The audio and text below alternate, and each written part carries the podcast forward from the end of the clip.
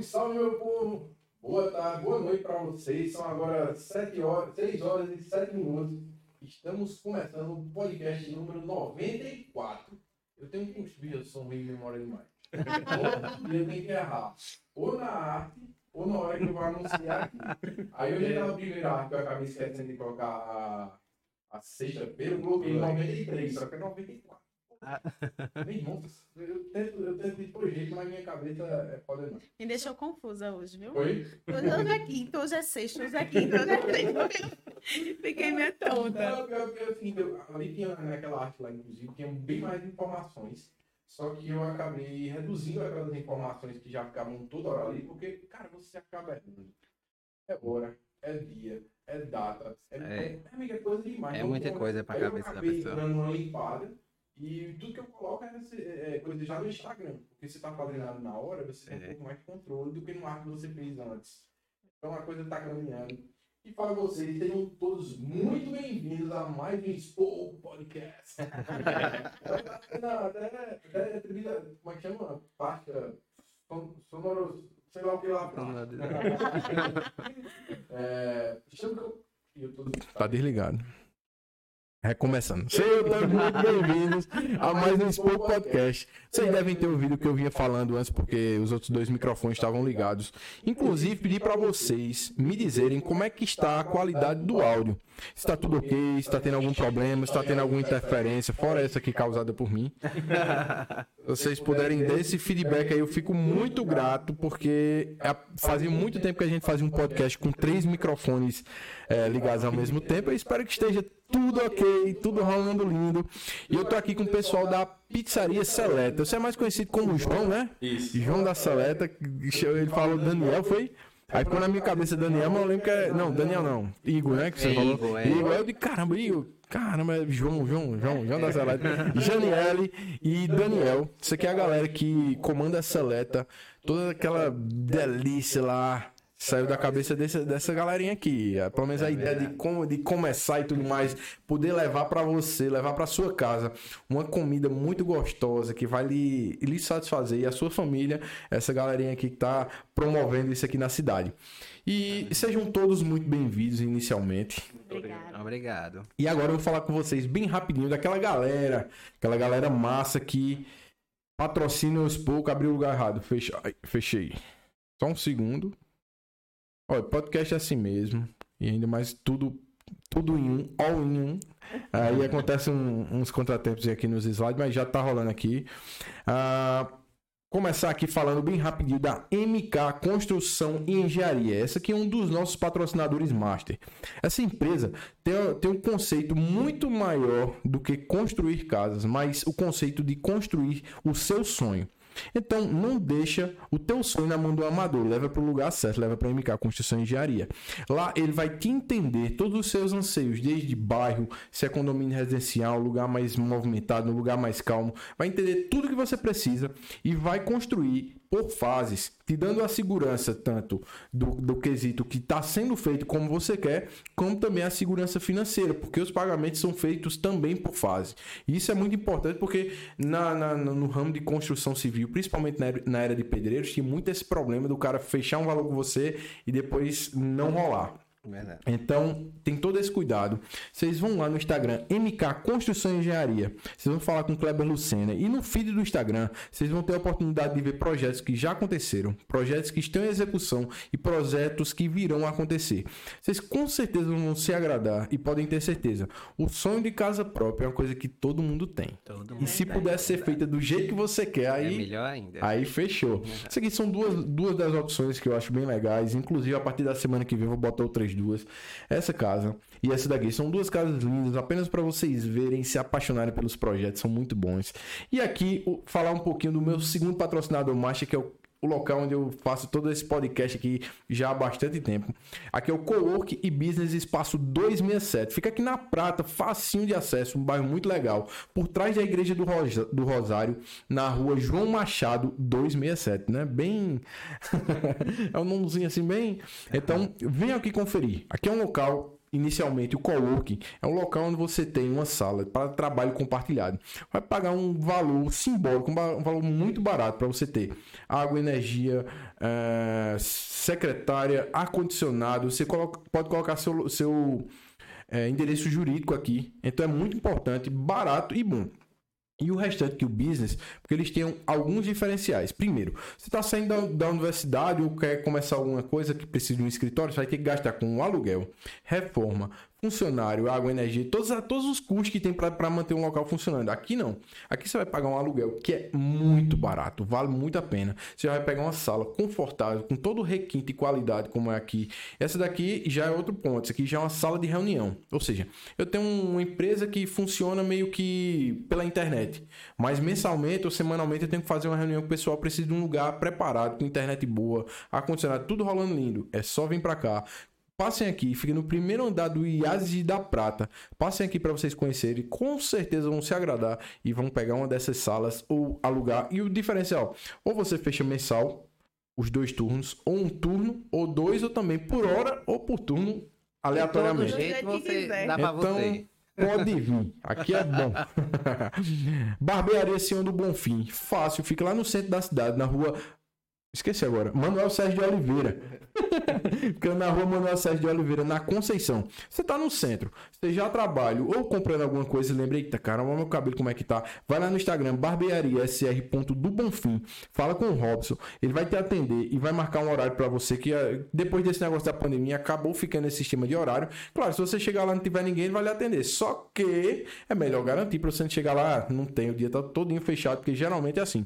Eu mesmo faz uns três dias que eu não faço a barba porque tá tá tudo lotado lá. Essa época do ano é muito complicada. Então, vale muito a pena. Preço bom não é preço baixo. Preço baixo não é sinônimo de qualidade, não. É. é então, preço bom não é caro, vale a pena e a qualidade do serviço é especial. Locadora metacar.com.br. Esse é o site para te devolver a dignidade caso você esteja com o nome sujo e queira trabalhar de Uber 99. Acontece muito o quê? O cara ficou desempregado, acaba devendo, nome sujo, não tem mais oportunidade de nada. Principalmente nas locadoras maiores, você precisa de cartão, nome limpo, isso e aquilo para você poder botar, pegar um carro para começar a trabalhar. Aqui não. Aqui você consegue resolver tudo no dinheiro, tudo conversando se resolve. Procure lá Iago Medeiros e você vai conseguir um carro com manutenção em dia, um carro novinho, tudo organizado para você trabalhar e voltar a ganhar seu dinheirinho, manter sua família, pagar suas contas e ajustar sua vida novamente. Centro Automotivo Lubstop, que fica no posto Dallas do 40, fácil de, fácil de acesso e, velho, pra você ter ideia. Quando você chega lá, a galera pega, deixa de fazer outras coisas, para o carro lá e vai ficar conversando. Pra você ter ideia como a galera é massa. Galera, gente boa, boa de papo. E os mecânicos são excelentes. E você pode ver quando chegar lá, se dando uma passagem, você vai ver. Geralmente são duas pessoas atendendo. Cada carro que chega, para quê? Para ter o cuidado de evitar qualquer problema para dar um retrabalho, como também para acelerar o processo. Às vezes o cara ia ficar aqui sozinho no gancho, não, dois. Ou seja, tudo vai ser muito rápido, com muita qualidade e eficiência. E para finalizar, a Império Autopeças fica na rua Luiz Soares 99, no centro da cidade, também fácil, entre a, fica entre a Siqueira Campos e a Índios Cariris. Fácil acesso. Tem peças para automóveis novos, é, novos e usados nacionais e importados. É muita informação. É, du, du, du, du, du, então, pra cima, tem é, automóveis nacionais e importados. Tudo com muita qualidade, o preço bom, parcelamento e sem falar do atendimento. E o atendimento ainda tem um diferencial, principalmente para a mulherada. Que geralmente a mulher hoje já tem seu local na sociedade, é gigante. Só que ainda tem medo em algumas situações de ou levar numa mecânica ou de comprar peças. Só que lá tem uma sócia mulher. Então, isso, além da equipe ser muito bem treinada, tem esse diferencial. Tá em dúvida, ainda não tá satisfeita. Cris, vem cá, Cris, me ajuda aqui. Ela vai chegar, a vai te explicar, vai ter acesso. Com né? certeza. Né? Então, vale muito a pena. Vão lá no Instagram, Império A Peças CG. Serão muito bem atendidos. E agora eu vou só trocar pro, pro como é o nome disso aqui? Pro slide que fica até o fim do programa aí rodando. e lá no finalzinho eu volto a falar com vocês Mas não posso esquecer de, de dizer para todo mundo que está assistindo ou que virá assistir que o Spoke é um, empre- é um negócio que começou sem ter um conglomerado de empresas por trás para poder financiar. Então a gente precisa da sua ajuda. Você já começa ajudando só em estar nos assistindo. Assistindo aquelas propagandinhas que vem no começo. Mesmo você pulando ali, você já está nos assistindo. Já está sendo legal pra gente. Depois disso, você pode... Caramba, tô gostando. Tem um podcast aqui da Paraíba, que é um negócio massa. Vou dar um apoio. Você tem um super chat. No chat lá embaixo vai ter um cifrãozinho. Você pode mandar um valor. Que inclusive naquele valor pode vir uma pergunta. Uma pergunta, sugestão ou elogio, seja lá o que for, a gente vai ler, chama a atenção, fica bem diferenciado aqui. Também você pode escolher um sticker. O sticker é um adesivo lá, tem vários formatos. Você pode comprar aquele adesivo e ficar usando no chat, que vai te chamar a atenção para você. A gente sempre vai estar aqui lendo e- e- e se comunicando com você. Outra coisa, se você rolar para baixo a tela, embaixo vai ter um Pix. Esse Pix evita que o YouTube coma as taxas dele e vem direto para o Spoke. E qualquer valor ajuda. Quando você está começando um negócio, está fazendo ele acontecer, qualquer valor ajuda. Dois reais, cinco reais, três, dez mil, mil. Mil é massa. Mas não tem problema não. Pode mandar. Qualquer valor ajuda demais. A gente está realmente precisando do seu apoio. Vamos começar agora aqui essa conversa. Eu acho que eu não esqueci nada. Esqueci não, fechei o negócio aqui sem querer. Vamos lá, pessoal. Me contem uma coisa. De onde é que vocês são? Somos Todo de de Camp... Campina. Todos de Campina Grande. Todos. Filhos da terra. Filhos da terra. Exatamente. Ah, vocês são irmãos, né? Isso. Isso. Vocês nasceram, viveram em que bairro aqui em Campina? No Rocha Cavalcante. Pode jogar Rocha Cavalcante. É tudo junto. Na verdade, é tudo junto. Mas se- é, na verdade é João Agripino. Hum. Mas se torna Rocha Cavalcante porque é o Os maior de perto. bairros É, misturados. isso. É isso. É feito eu, no centro da cidade, aquele mistura. Centro Conceição, Centro Conceição. é uma carta, centro, uma carta de Conceição. Você nunca sabe onde é que você mora, E afinal de eu do contas. mesmo jeito. Jardim Tavares e Santo Antônio. Jardim Tavares e Santo Eita. Antônio. Que a correspondência chega lá. Santo Antônio, Jardim Tavares e Alto Branco. Você sabe tem é uma, uma certa idade, você tá ali, você fica em dúvida. Caramba, eu moro aonde, Eu moro afinal no de qual? contas, velho? Você molecão ali pensando, né? Ah, sei não. Poxa, velho. E eu, eu quero primeiro conhecer, como eu tava falando, a gente teve a oportunidade de conversar um pouquinho ali atrás. Eu quero primeiro conhecer como é que você. O caminho de vocês, o caminho de cada um. Assim, de uma maneira, não vou também puxar demais, porque senão o podcast vai ficar só nisso. Mas entender um pouquinho, começando por tudo, Daniel. É, estudar assim, quais colégios aqui por Campina? Como é que tem sido a tua vida? Rapaz, eu nesse- rodei um bocadinho, viu? e foi, feito eu. Eita, eu passei por uns 13, 14 colégios. Era... Ah, não, aí eu não fui pra estudo, não. Acho que, acho que foi 11 ou 12 por aí. É, eu, eu estudei na Lourdinas, Hum. estudei no Regina Selle até o fechamento e estudei no, concluí no Autêntico. É, rodou né, o, o meu terceiro ano. Foi a primeira turma do terceiro ano do Colégio Autêntico, foi a minha, né? Os pioneiros E lá. você era o carinha lá da frente, do meio ou do fundão? Eu era de todos os lugares. Misturado. Mas não, já fui.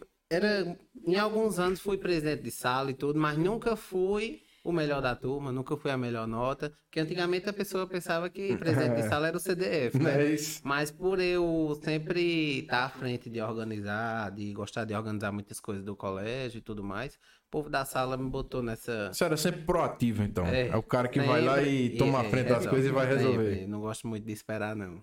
e tu, Janelle? A gente, tanto eu quanto ele, a gente estudou a vida inteira no Alex Coutinho, Hum, né? já elimina você, já não vai falar. É falo, né?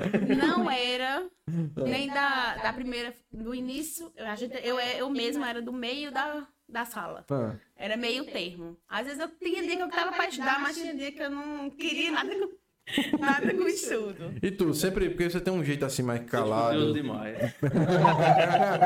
Não, porque tem um jeito assim mais fechado, mais quieto, né? Aí, mas não, não gostava de estudar também, não. Não, não gostava não. Mas terminou o ensino médio? Terminei, terminei. Muitas, mu- após muitas guerras. Não, eu provei só uma vez só. Foi? Porque nasceu a jogar bola. Mas era bonzão? Sim, sim. Ou não, diga a verdade. Jogava, jogava sim. Aí abandonou o Campeonato futebol? estadual, tudo mais. E foi? Abandonei porque comecei a trabalhar. Aí o cara é difícil conciliar. Ou o cara começa a trabalhar ou tomar cana demais. Aí não, não dá pra juntar as duas coisas, não. Mas, tipo, foi sempre teu esporte preferido assim? Sempre, desde pequeno. Desde 6, 7 anos que começou a estudar no colégio, no Alice lá e jogar bola. Chegasse a participar de alguma escolinha desses times daqui de Campina, não? Eu joguei muito na Raposinha. Ah. Na verdade, meu pai criou um time pra ele.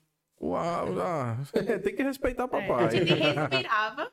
Assim, eu cresci muito nessa parte de futsal, Porque ele jogava, a gente passava finais de semana, feriado, viajando, a gente vivia futsal. Ou seja, teu pai incentivava pra caramba essa parte aí do esporte pra tu. Até aula faltava, faltava pra treinar. Caramba, e ele apoiava também. Também. Ele era o primeiro a apoiar. Até hoje, porque os dois irmãos ainda tem mais dois irmãos. Sim, Pequenos, eles têm, e meu sogro ainda tá aí. tá apoiando. Tá apoiando. Que doideira. E tu, Janela, fora, fora acompanhar seu irmão, gostava de fazer alguma coisa ou não? Não, eu jogava futsal, basquete, educação física, natação, eu fazia de tudo. Mas no fim, Não quis Não nada foi também. muito, não. todo mundo de tudo, Daniel. Rapaz, eu no colégio eu comecei a jogar bola, mas depois meio no início na Lourdinas e parei e depois fiz vôlei, mas aí fui engordando, meu joelho Perdeu. pifou e aí eu parei de jogar. Tô agora só comendo mesmo. A culpa é da gordura, tá É vendo? verdade. Detonou o joelho. Ah, Eu ainda eh, estourei um ligamento do joelho, mas tomando um. Diga que droga. Foi pra, pra, pra uma festa daquelas de carne que tem. Aí tinha chovido um pouco, era grama. Aí meu pé, um pé abriu, o outro ficou preso no chão, rompeu o ligamento lateral aqui, mas hoje pelo menos já tô conseguindo andar bem confortavelmente. Bicho, e. Esqueci o que eu ia perguntar. Vou já lembrar aqui. Isso é natural, isso aqui acontece muito por aqui. normal. É, sim, e eu queria. Uma coisa que eu gosto de saber também é sobre como é que você se via quando criança. Eu começo porque é o seguinte: você já falou mais ou menos que você era o cara proativo que ia lá. Mas era só essa qualidade que tu lembra e que tu consegue se rotular quando tu era criança? Ou tu tem outras características que tu costuma ver assim que Rapaz. já estavam ali em tu? Rapaz, eu olho pra trás e eu, eu até hoje, eu pela minha idade, eu sempre fui à frente do povo da, da minha idade, Hum. sabe? Não sei se foi pela criação, sabe? Eu não sei, mas essa coisa de resolver muito também era em casa. Mas já veio de alguém em casa assim que tu tem essa influência pra, pra Pra resolver. proativo, alguém lá Já. proativo, desenrolado, resolvedor? Já, já. Era entendeu? quem da família? Não, eu tinha, tenho, eu tenho quatro irmãs na realidade. Ah. Sou o único homem. Somos cinco. Então é do começo ou do fim? Sou o fim. Cara, tu é o último. É. E a diferença de mim para mais nova das mulheres são 11 anos. Caramba, Entendeu? foi, Então a minha irmã mais velha tem aí seus 45 anos. foi no limite mesmo, assim. Foi, nada- foi. Minha mãe já tinha, acho que 44 quando eu cheguei, entendeu?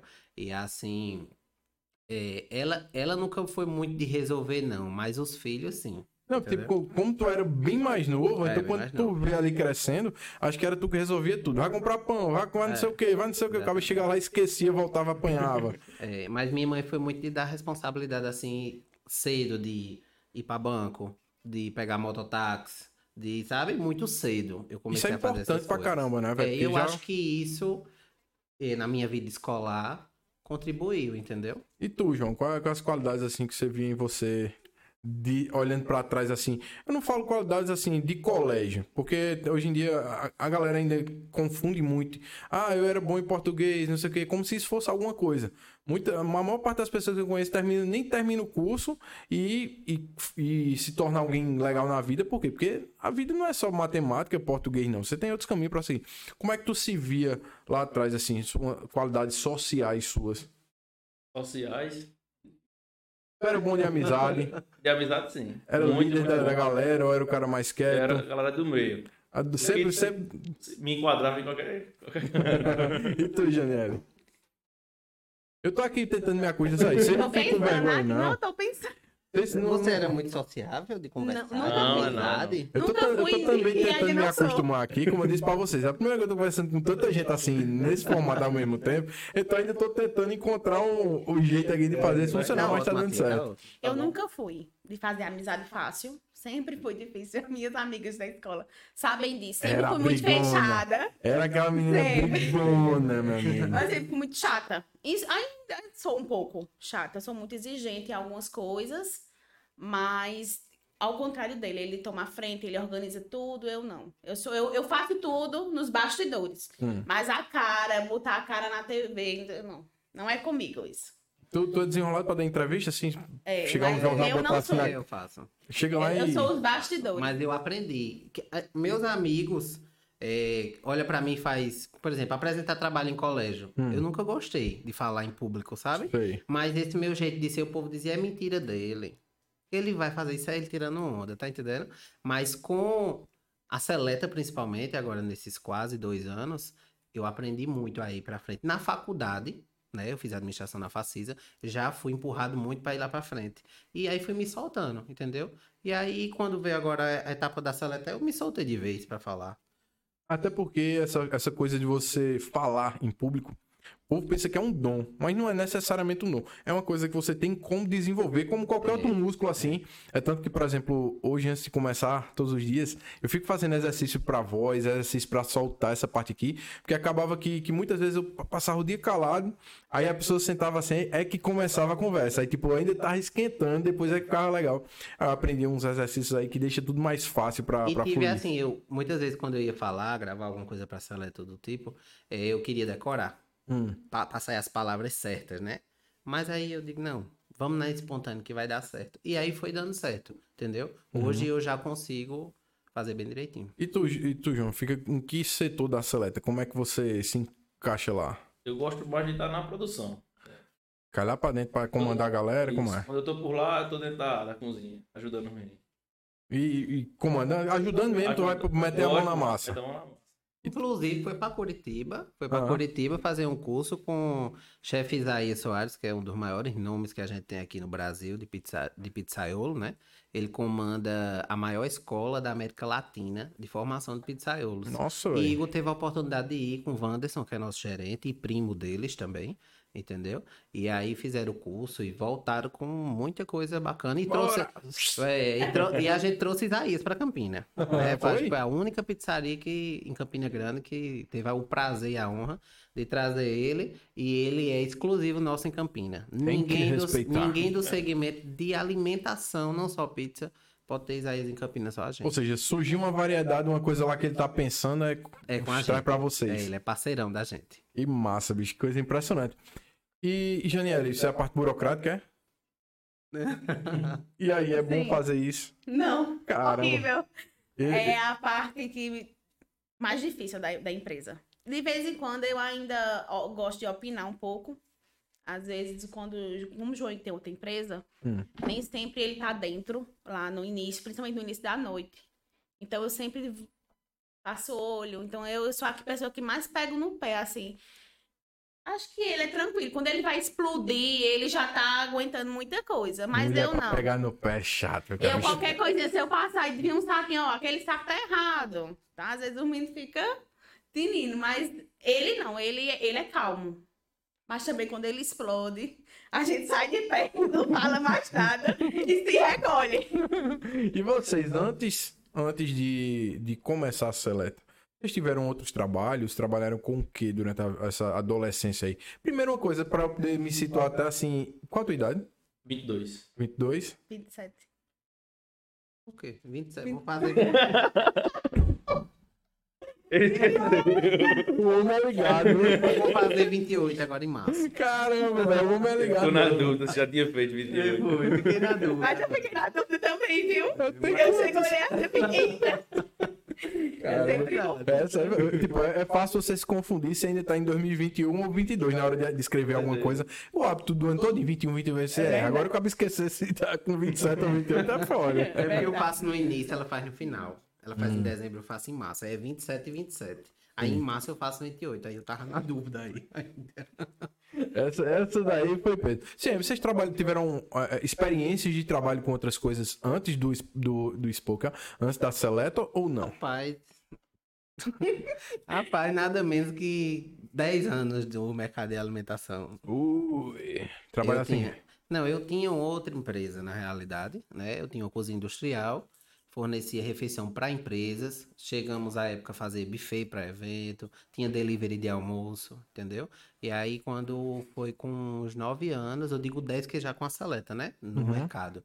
Mas quando eu saí do meu terceiro ano médio lá do Autêntico, e, como se diz, né? Abriu a firma já é empresário. Eu já saí já direto, né? Aprovado no vestibular de administração da Facisa, mas já com um negócio. Que entendeu? legal, velho. Só pedir bem rápido pra vocês que estão aí. Mandem, eh, vocês se inscrevem no canal, aí abre a opção de vocês poderem falar no chat. Aí quando falar no chat, me digam se o áudio tá bom, porque eu tô em dúvida, como é, fazia muito tempo que eu usava três microfones ao mesmo tempo, eu não sei como é que tá, vocês podem me ajudar. Se curtam esse vídeo, né, que dá aquele legalzinho ou negativo, e se inscrevam no canal, isso ajuda demais, e vocês poderem me dizer se o áudio tá bom ou não, isso aqui já vai me ajudar pra caramba. Sim, Aí tu trabalhou 10 anos, qual, qual era a empresa? Era sabor da vida. Sabor da vida. Era, Era. mais Não, só é- pra, pra ser teu É, empresarial porque mesmo. assim, não precisava de uma notoriedade, sabe? A Uhum. gente fazia muito diretamente com o RH das empresas, entendeu? E aí a gente fazia esse trabalho, aí depois que abriu a Seleta eu ainda passei seis meses com ela, mas aí como a gente tem um projeto é, para a Seleta, vai requerer, vai requerer muito da gente. Aí a gente, eu dei pausa lá e tô hoje só com a Seleta. Legal. O que foi que, por exemplo, já pegando que você teve essa experiência aí longa, inclusive, quais foram as experiências que te, eh, te alçaram ao ponto de você hoje conseguir eh, ajudar a Seleta? O que foi que você aprendeu lá que você conseguiu trazer pra Seleta? Rapaz, eu aprendi muita coisa, eu vivi muita coisa na realidade, entendeu? Tive muitas felicidades, mas tive muito, muito também infelicidade no negócio, porque assim, é um mercado prostituído, Uhum. entendeu? Mercado de cozinha é industrial, muito, de né? quentinha, de fechar com empresa, licitação por menor preço, que compromete qualidade, você sabe que Sim. o preço, entendeu? Então essas coisas aí a gente foi, e atrelado também ao curso de administração, né, que eu fiz da Facisa, então eu vivi turbilhão de, de Eh, Essa de empresa que coisas. você falou era sua. Era É? minha, é- era minha. Como é que surgiu a ideia de criá-la? Rapaz, na realidade, a minha mãe Aham. disse que dava a ideia a gente assim, que minha mãe é médica, não tem nada a ver com o ramo. Aham. Mas ela dizia que queria que eu montasse um negócio. Que montasse um negócio pra mim, que montasse um negócio pra mim. E aí foi ideia dela também, né? E de uma sócia que eu tinha também, uma amiga nossa, desse ramo, né? Que na época tinha uns conhecidos nossos que tinha também empresa do mesmo ramo e tudo mais. E disseram, ah, é bom, é bom. Aí a gente foi estudando e abrimos, né? Sendo que aí a minha amiga, a nossa amiga, saiu da sociedade, né? Minha mãe continuou com as coisas dela, né? Opinava assim, mas depois foi, de um tempo foi só eu. E quando foi, eu acho que uns, uns dois, três anos depois, Janiele chegou. A gente já tá com, vai fazer oito anos juntos. Né? E esse tempo ela tava comigo, trabalhando comigo. Vocês se conheceram lá ou fora? Não, a gente se conheceu fora, no São João 2014. Descendo forrozinho, Foi. no é, Parque do Povo. exatamente, na Copa do Mundo. Eita, aí como foi isso aí, esse, esse, esse encontro aí? Esse, Vocês- esse aí, na realidade, foi. Eu passei para administração e direito no vestibular. Uhum. Direito na Nassau e administração na Facisa. Por já ter um negócio, eu fui fazer administração na Facisa. Mas se eu tivesse ido fazer direito, eu tinha estudado com ela. Olha aí. Entendeu? Aí eu só vim encontrar com ela um ano e meio depois. Mas ela estudou com dois amigos meus, melhores amigos, que é Tuane e Caio. Tuane é até comadre de casamento da gente e da gente dela. E foram eles que nos apresentaram, entendeu? Não foi tipo, pro cara Não, não. Foi. A gente se conheceu, na realidade, nos olhamos no Picanha 200. Antes da lei da Copa do aquele- Mundo. Foi. Ah. Na realidade, eu pensava. que eu- Não? na realidade, eu pensava. Ah, Na realidade, eu pensava que ela tava ficando com esse meu melhor amigo. Sim. Porque a gente não tinha se falado, eu e ele, né? Pra gente saber quem era ela, né? Sim, sim. Inclusive, aí pronto, aí passou. Ou seja, já chegou encomendado, né? Assim, Ele ei, chegou, deu boa noite, ficou do lado da mesa, eu fiquei do outro. Eu fiquei com o lá de que é a, a minha comadre. Mas vocês já sabiam que tem, tem alguém fazendo o link? Não, não eu foi não. exatamente Aí quando foi no aniversário de Caio, acho que uns 20 dias depois, em maio, aí foi que a gente começou a conversar como amigo normal. Ela se soltar mais, que ela disse que tem jeito fechado. Uhum. Pronto, ela se soltou mais na mesa, entendeu? E aí, com- aí veio o São João, o início do São João e a Copa do Mundo. E a gente combinou de assistir as Copas do Mundo na casa de Caio, dos tios dele. A gente foi. Aí foi quando ela foi. Aí foi quando a gente foi a, afunilando aí as coisas. Entendeu? Onde surgiu os mozões, Foi. um Aí pro lado quando, do foi, quando foi dia 28 de junho, já ali no finalzinho do São João, aí foi quando a gente ficou a primeira vez. Aí dia 18 de julho foi quando a gente começou a namorar. Janete, já foi amor à primeira vista ou não? Não, não, eu não dei nem cabimento. Aí, Ele chegou, ele chegou, eu dei boa noite, boa noite. Porque quando a gente ia sair, era turma da faculdade, com professores e tudo. É, Caio chegou pra mim e disse: Janiele, tem um amigo meu que vai com uma outra amiga. Pode, eu fiz tranquilo, de boa. E pronto, quando ele chegou, aí acabou que a, menina, a amiga dele não, não foi com ele. E ele chegou sozinho. Saí da Porque ele é mais desenrolado, né? Ele chegou, falou com todo mundo, ficou ficou do outro lado da mesa. Deu boa noite, eu dei boa noite, eu fiquei conversando com o pessoal. E de boa, fui embora pra casa. Acho que a gente veio se, re- se encontrar No novamente. aniversário de Caio. No aniversário e de depois Caio. nas No Copas São e no João. São João. Aí Foi. foi quando eles começaram. Ela e as amigas que moravam lá perto da, de onde ela mora, é, onde ela- a mãe dela morava, foram pro Parque do Povo com ela. E eu fui deixar elas em casa. E aí passou o aquela mês de. São João, aquela amizade. Por ali por perto, Foi, né? aí depois deu certo. E tu, João, João, é, trabalhou com alguma coisa antes ou como foi o processo? Desde que saí da escola, sempre trabalhei com meu pai. Em quê? É, fabricando colchão, sofá, estofados em geral, né? Uhum. Aí a gente sempre, sempre trabalhou com isso. Qual a empresa? Qual é o nome? É Quality Estofados. Quality Estofados, aí. pra- Arroba Quality Estofados. Arroba Quality Estofados. Patrocina. aí, vai, é, é um ramo totalmente diferente do Muito. ramo de alimentação. Nada igual, nada. Até, Só o dinheiro mesmo que é igual. até meter a. Ah, então é bom, bom pra caramba os dois. Tão rico, meu amigo. Mas e aí, como fazendo mais ou menos a mesma, a mesma analogia que eu, que eu pedi pro, pro Daniel.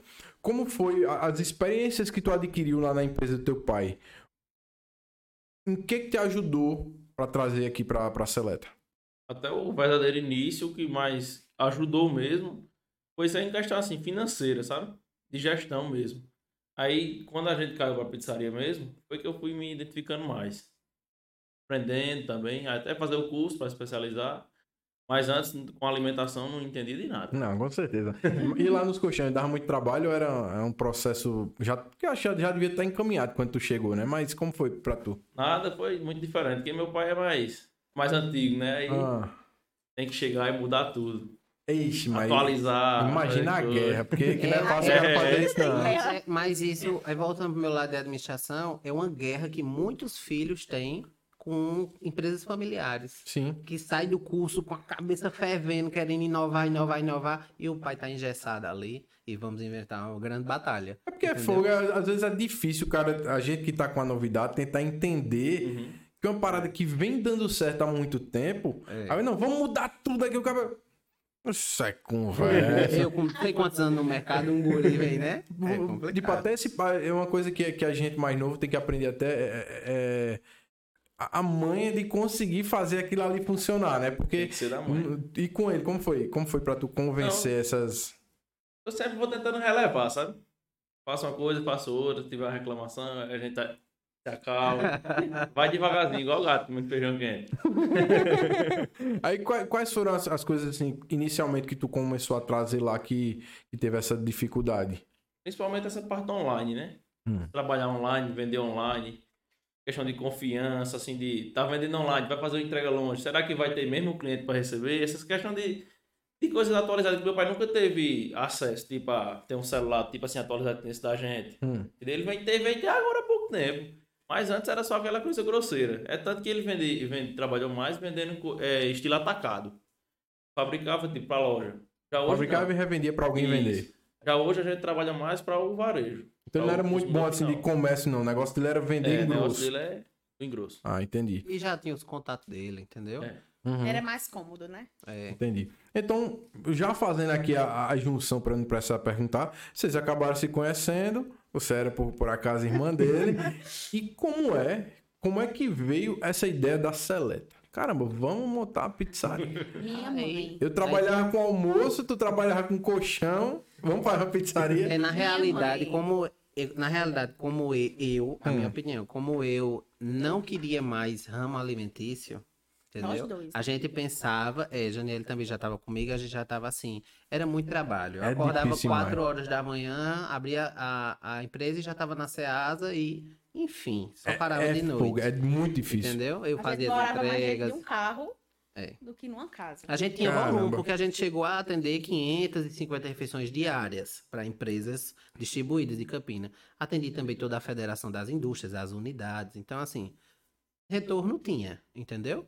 Mas aí o cansaço falou mais alto. Também depois de quase 10, né? É difícil demais. Eu não É. minto pra você, não. Eu E trabalhei eu por comecei pouco muito tempo eu jovem quanto também. era. Eu saí do terceiro ano, tive nem pra respirar, já entrei, entendeu? Não, isso aí tem um lado bom, tanto a experiência que se É. adquire, como também o financeiro. Porque É. cara com 18 anos ganhar algum dinheiro assim relevante é bom demais. Deve Aí- ser muito bom. Aí o que, que aconteceu? É, a gente foi pra uma viagem de família, que a gente faz, né, com a família de Janiela e Igor todo ano. Uhum. E nessa viagem, a gente. Minha sogra sempre aperreou a gente pra abrir uma pizzaria.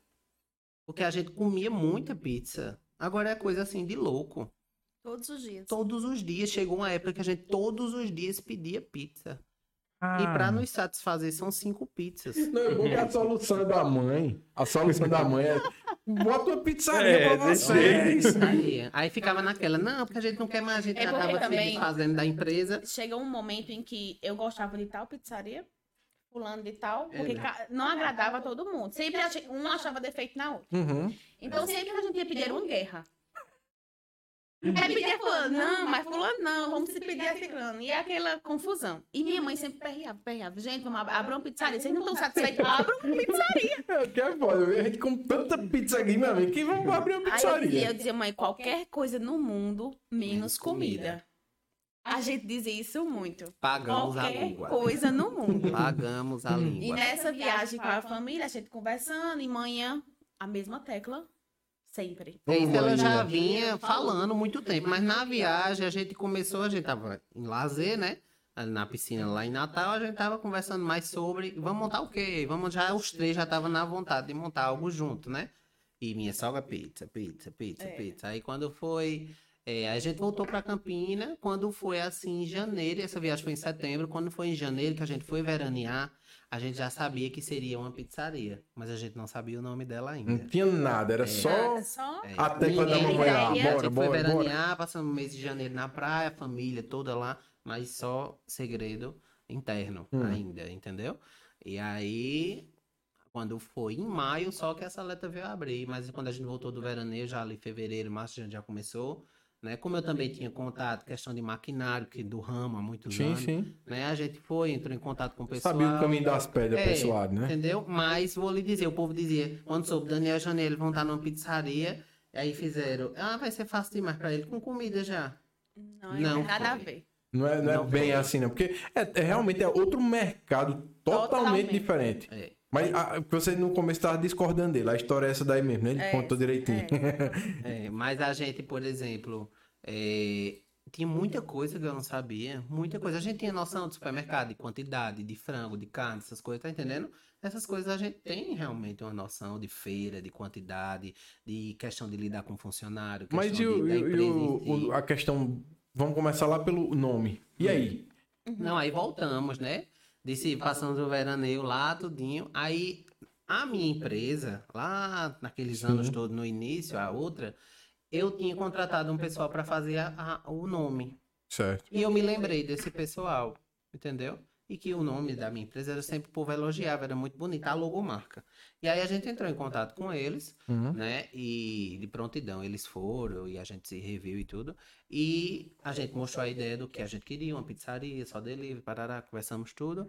E aí eles foram bolar os nomes e nos trouxeram pronto alguns nomes. A ideia de fazer uma pizzaria só delivery já estava desde o começo essa ideia ou foi uma coisa que vocês meio que Na- construíram? Não, assim, ela foi. é, chegou nesse ponto de ser só delivery depois de muitas conversas. Por quê? Igor sempre quis ter salão, Hum. entendeu? Aí Janiele tá no- na divisa aí. Minha sogra também sempre opinou, que ela também na construção ela opina sempre, né? Com a gente. Aí ela dizia, não, você tinha que abrir salão, não sei o quê. Mas eu também tinha um receio de abrir salão por, por já ter um olhar diferenciado em questão de, do mercado em si também, Sim. entendeu? De comida.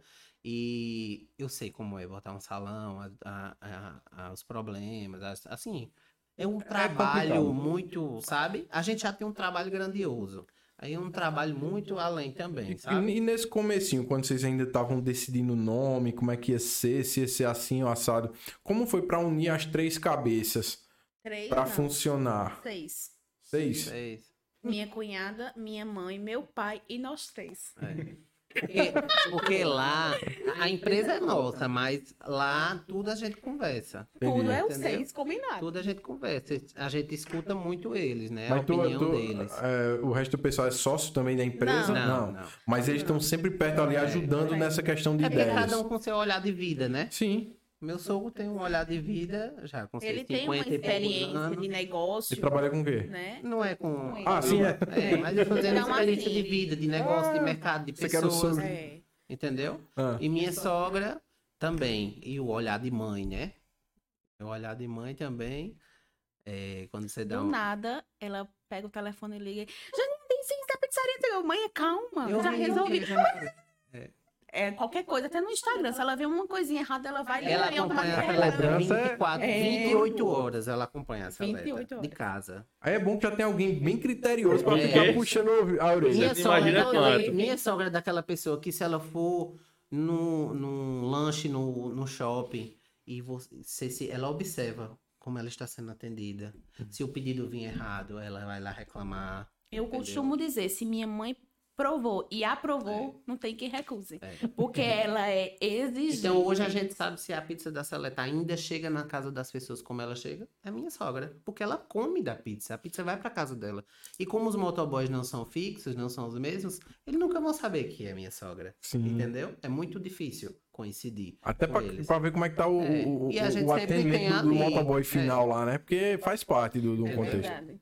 Demorou. Se o chocolate da pizza doce misturar, minha sogra daí. Esse chocolate aí, meu É. amigo. Caramba! sabe É, é bem... Entendeu? É. Mas é bom, é doido. o controle de qualidade. Ah, É, um dos. Um dos. Pesado. Pega muito da tureia, não? Demais. E tu, que tu, pe- pelo visto, você é quem fica mais ne- ne- nessa parte aí de, de, de ver como é que tá o- a finalização, o processo ali. É. E ela, imagina aí como é que ela deve ser, hein? Já chegou, já chegou o ponto de... Tu não tava na pizzaria hoje não, que tu não viu isso? Eu digo, É. tem calma, e calma que a gente resolve.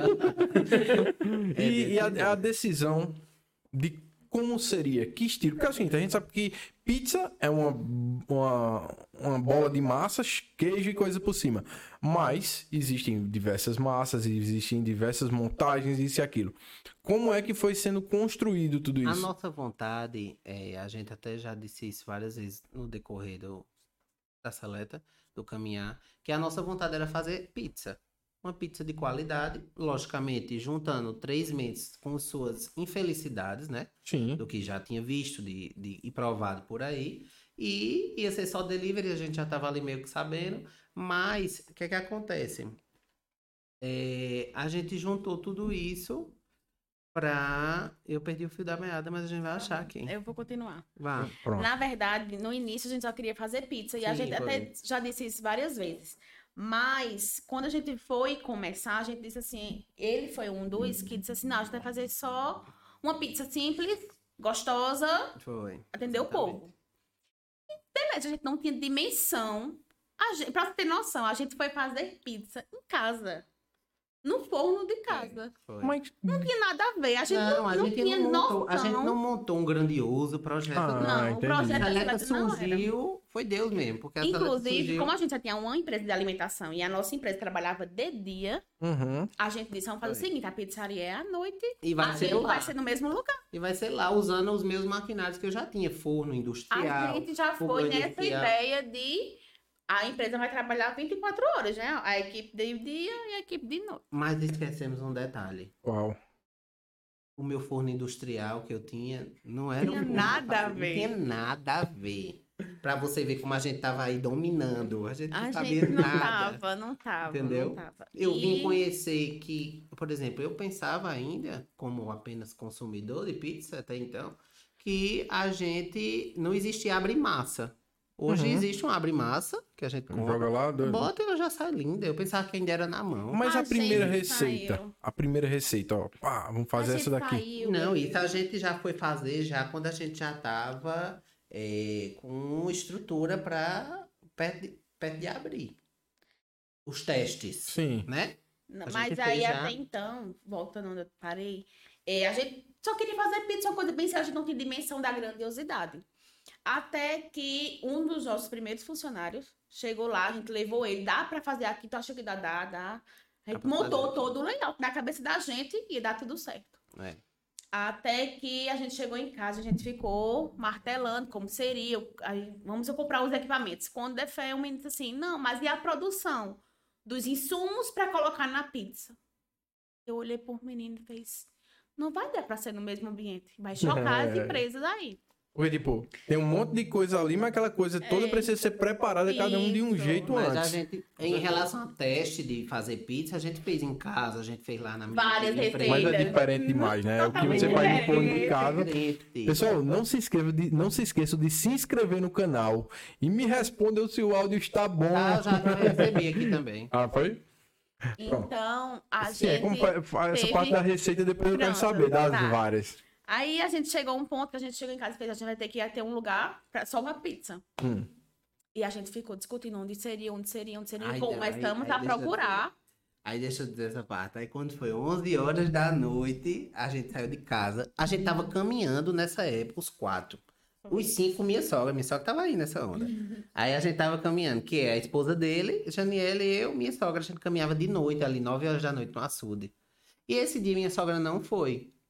E a gente, o que, é que a gente fez? Pegamos o carro, fomos pra casa ainda dele. Depois, do nada, ele fez, vamos procurar um lugar pra botar a pizzaria? Vamos. A gente saiu de 11 horas da noite pro Campina, atrás de ponto, placa de aluga-se. É bom que não tem, não tem A semáforo, não gente tem já trânsito. tava assim, indo pra casa. Aí a gente passou ali onde é a Seleta hoje, na Vigário Calixto, já ali perto da, do motivo ambiental, Uhum. que ela é por trás, né? Aí do nada minha cunhada tava no. A esposa de John Egg, minha cunhada, tava atrás, aí ela fez, tem uma casa ali com placa de aluguel, com uma árvore bem grande, cheia de folha na frente. A gente disse: não, é muito Foi. esquisito. Foi, Igor olhou e fez, oxa, essa árvore. E essa árvore desse tamanho a gente não quer. Aí fomos embora. Foi, não Rodamos, foi casa. rodamos e não foi a casa. Quem achou a Caramba. casa foi a minha cunhada, a esposa de John Igor. Caramba, olha. Que, que é Cada massa quando o um teve negócio um nasce assim, pedacinho, né? sabe? O negócio nasce assim com a família toda A gente envolvida, cada um rodou, fazendo sua parte. Rodou, rodou. e caiu lá na casa. Aí eu olhei Quando a as gente fotos. entrou, Eu já, eu já, inclusive, eu já tinha olhado as fotos no site da imobiliária, mas eu digo, não, é muito casa e muito grande. Tá bom. Aí depois eu liguei pra minha amiga corretora. Ela, Daniel, eu tenho uma casa ali, não sei o quê. Era a casa. Vamos olhar? Eu digo, vamos, vamos olhar. Aí a gente foi E a olhar. gente tava à procura de um lugar que mexesse o O mínimo. mínimo possível. Pra não ter custo Pra de, de ter reforma e tudo mais. e A gente tava naquela ideia, vamos fazer apenas pizza. Como Uhum. a, gen- a gente só ia fazer lá na minha, na minha antiga empresa, a gente ia fazer lá, né? Depois mudou, o negócio já tava crescendo de dinheiro aí, não tava? Sim. Então a gente fez, vamos procurar um lugar. Aí já ia ter um aluguel.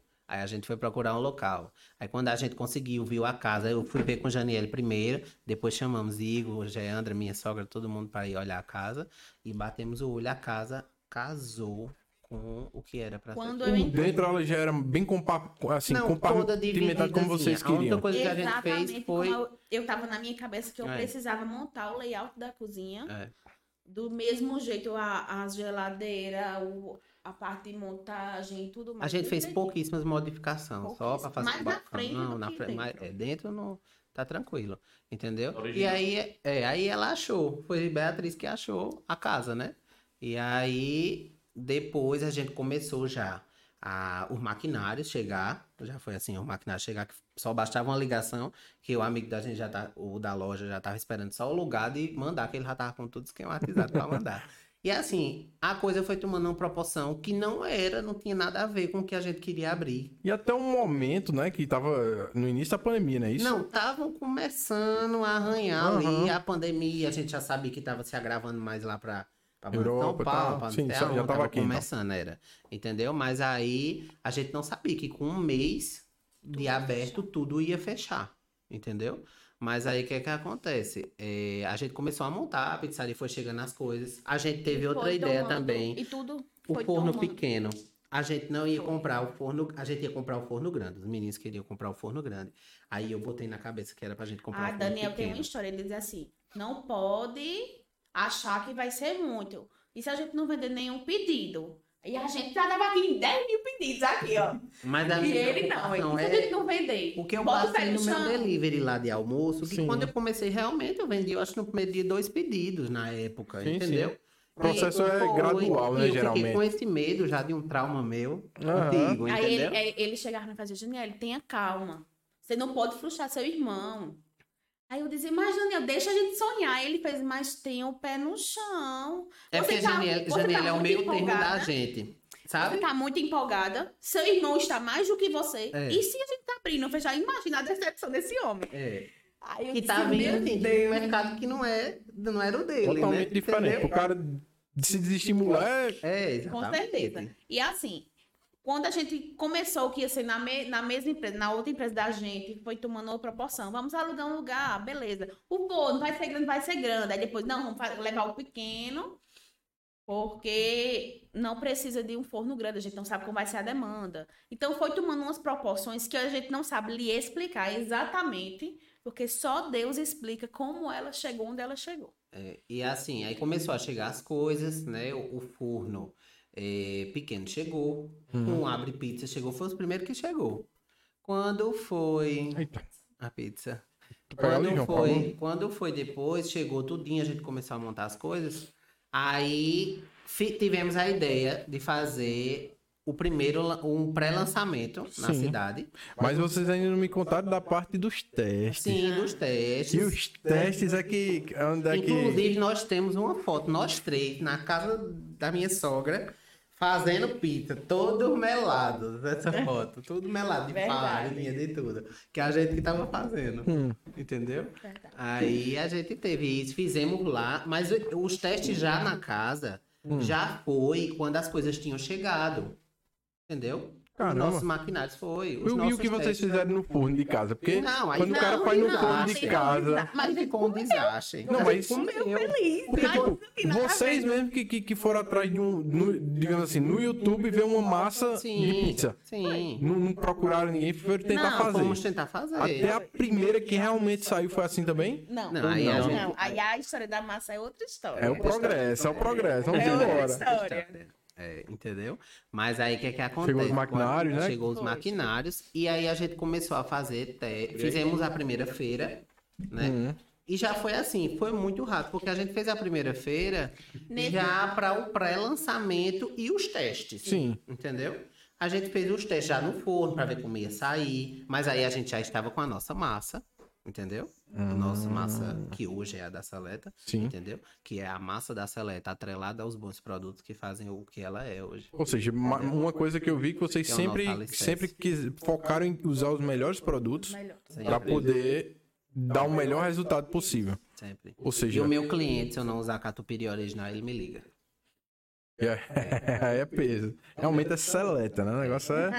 Pessoal, dá uma pausazinha aqui só pra gente abrir e falar um pouquinho da seleta aqui. Tá chegando, inclusive, como vocês podem perceber, ó, lacradinho. Negócio organizado. Eu tentando abrir aqui, não vai, não vai. Eu lembrei que tá lacrado. Isso aqui pra você ter segurança, né? Isso é um diferencial na, na, na embalagem para o cliente ter segurança que vai estar recebendo o produto sem ser mexido, sem dar nenhum tipo de problema. Então tá lacradinho aqui. Inclusive, vocês sabem, né? Seleta já é das antigas. Já comi algumas vezes, várias vezes, inclusive, veio aqui pro Spoke.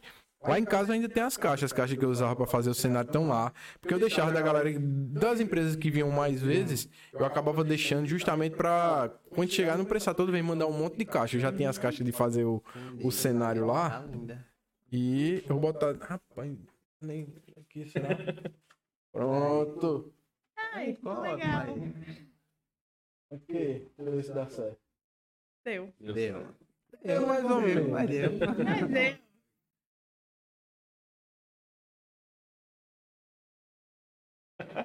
É bom um silêncio. Não, dá certo. Não dá. Não sei o que fazer, não. Deixar aqui assim. Pronto, agora vai. Pronto, aqui. Tão fácil, né? É. Ai, Tão fácil, cara. Tão fácil. E Tão legal. e Afasta só aí- essa coca aqui. pra- E aí começamos lá a fazer os testes, né? Hum. Fizemos os testes e tivemos a ideia de fazer, um, como se aproximava do dia 8 de maio, borda pãozinho de queijo, Nélio? Calabresa com creme cheese. Calabresa com Borda creme cheese. pãozinho, meu amigo. Olha, vocês vão lá no Instagram, seleta com 2T, seleta com 2T, pizzas. Pizza todo mundo sabe que tem dois Z's, né? Seleta pizzas. Vocês podem ir lá ou no site seleta com dois T's, pizzas com dois Es.com.br, que lá vocês vão poder, inclusive era pra gente ter feito, sabe o que? Era pra ter feito um cupom de desconto, alguma parada, né? Era pra galera que estiver assistindo. Então, Mas a gente vai deixar um cupom de desconto. é, pronto. Vocês vão lá, tem vários tipos Não, de quem bonde ligar, quem também. ligar, dizer que tá assistindo o Spoke, vai ter quantos por cento de desconto? Diz aí. 15. 15% Olha aí, de 15% desconto. de desconto. Conseguimos. Vou pedir Deu hoje. certo.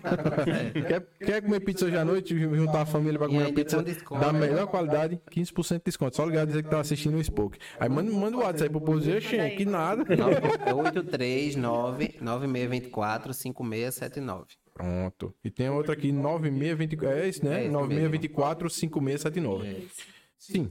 É, vamos já comer aqui. Ao vivo e a cores. Sim, aí. Aí fizemos os testes e tivemos a rápida ideia de fazer um pré-lançamento em Campina. Hum, Um pré-lançamento de quê? De juntar. O... Somos três. Cada um com uma variedade de conhecimento, de amigos, de pessoas influentes, de pessoas não influentes. E a gente disse: não, vamos juntar isso e vamos fazer. uma- parar o Instagram com essa divulgação. Aí foi- a gente já tava assim, tendo noção mais de que já não era mais aquele, aquela coisinha pequena, sabe? Que a gente pensou de fazer com o forninho meio lá, antigo, sabe? hum. Tinha tomado uma proporção e a gente vai abrir, então vamos abrir agora, né? Aí a, a, a chave virou agora. Vamos e aí foi quando a gente teve a ideia de fazer esse pré-lançamento. Contratamos, eu acho que duas blogueiras no máximo, o resto foi tudo amigos, conhecidos, parceiros, pessoas influentes na sociedade também, que tem um poder de visibilidade na rede social. E a gente fez a feira dos testes, pra gente ver como ia sair no forno, né? Já com a nossa massa e tudo mais. E essa feira, pra fazer, a gente mandou muita pizza. Muita pizza. E era assim, a gente recebia comentários da gente, porque no nosso, no nosso Instagram é fácil a gente abrir e ver só saleta, né? Sim. Mas era o povo dizendo a gente, gente, no meu Instagram só tem saleta pizzas. Por quê? As pessoas, na, numa noite, a gente conseguiu parar a Campina. Vocês têm a dimensão de quantas pizzas foram enviadas nesse dia, Ah, mais foi, ou menos? Foram mais de 300 pizzas. Diga assim, porque a pessoa começa a fazer, quando vê, já perdeu ali. Foram muito mais Foi. de 300 pizzas. Caramba, e o investimento pra vocês começarem a, a pizzaria, hein, velho? Foi. Fechamos Exatamente. os olhos, né? É, fechamos os olhos para isso. Foi uma ideia assim que a gente fez. Agimos mais na E emoção. E mesmo depois da gente ter feito o pré-lançamento, eu ainda estava assim pro primeiro final, de- pra abertura da gente, em relação à quantidade de pedidos. Entendeu? A gente abriu foi uma, foi uma quinta. quinta, eu acho. Foi dia oito. Quinta-feira. Eu fiquei assim, mesmo com o pré-lançamento, a visibilidade do Instagram e tudo mais. Mas aí é que você vê o poder da internet. Impressionante. É impressionante, porque foram 300, digamos, foram 300 pessoas no baixo aí, né, que receberam. Mas é, no final, de, quando a gente abriu no dia 8, eu fiquei ainda, eu tava, eu tava, assim, petrificada ainda, porque eu não sabia o que ia acontecer, entendeu? Imagino, imagino o dia seguinte de ter que repor tudo e começar. Quando fosse começar, né? Aí a gente vendas. fez as artes do em breve, Seleta Pizza, tudinho. E assim, eu acho que hoje as pessoas que receberam a pizza da Seleta lá atrás, nossos amigos conhecidos, quem não era conhecido e recebeu também assim, né? De, de influência. E estavam com. Receberam a Seleta hoje, eu acho que as pessoas olham pra trás e faz, rapaz, a Seleta, a Seleta se tornou isso aqui e eu tive a oportunidade de provar ela em primeira Participar mão. também, né? Né, de participar dessa, dessa, dessa Essa caixa tá de raiva. participar desse momento, né? Porque eu acho que as pessoas se sentiram felizes também de estar recebendo. Olha, em primeira mão, ninguém tinha comido seleta em Campina Grande, mas eu sim, você sim, aquelas pessoas que receberam, né? É, é Então, muito acho que- massa quando você tem esse, esse primeiro contato. É. Até o carinho da, da, da pessoa dizer, ó, tô mandando uma pizza pra tu. É. A pizza, a pizza tem um precinho, né? Bem. Ela não foi, É. ela não foi só pra, ai, pra tu marcar a gente, não. Ela foi desse jeito que ela veio aí.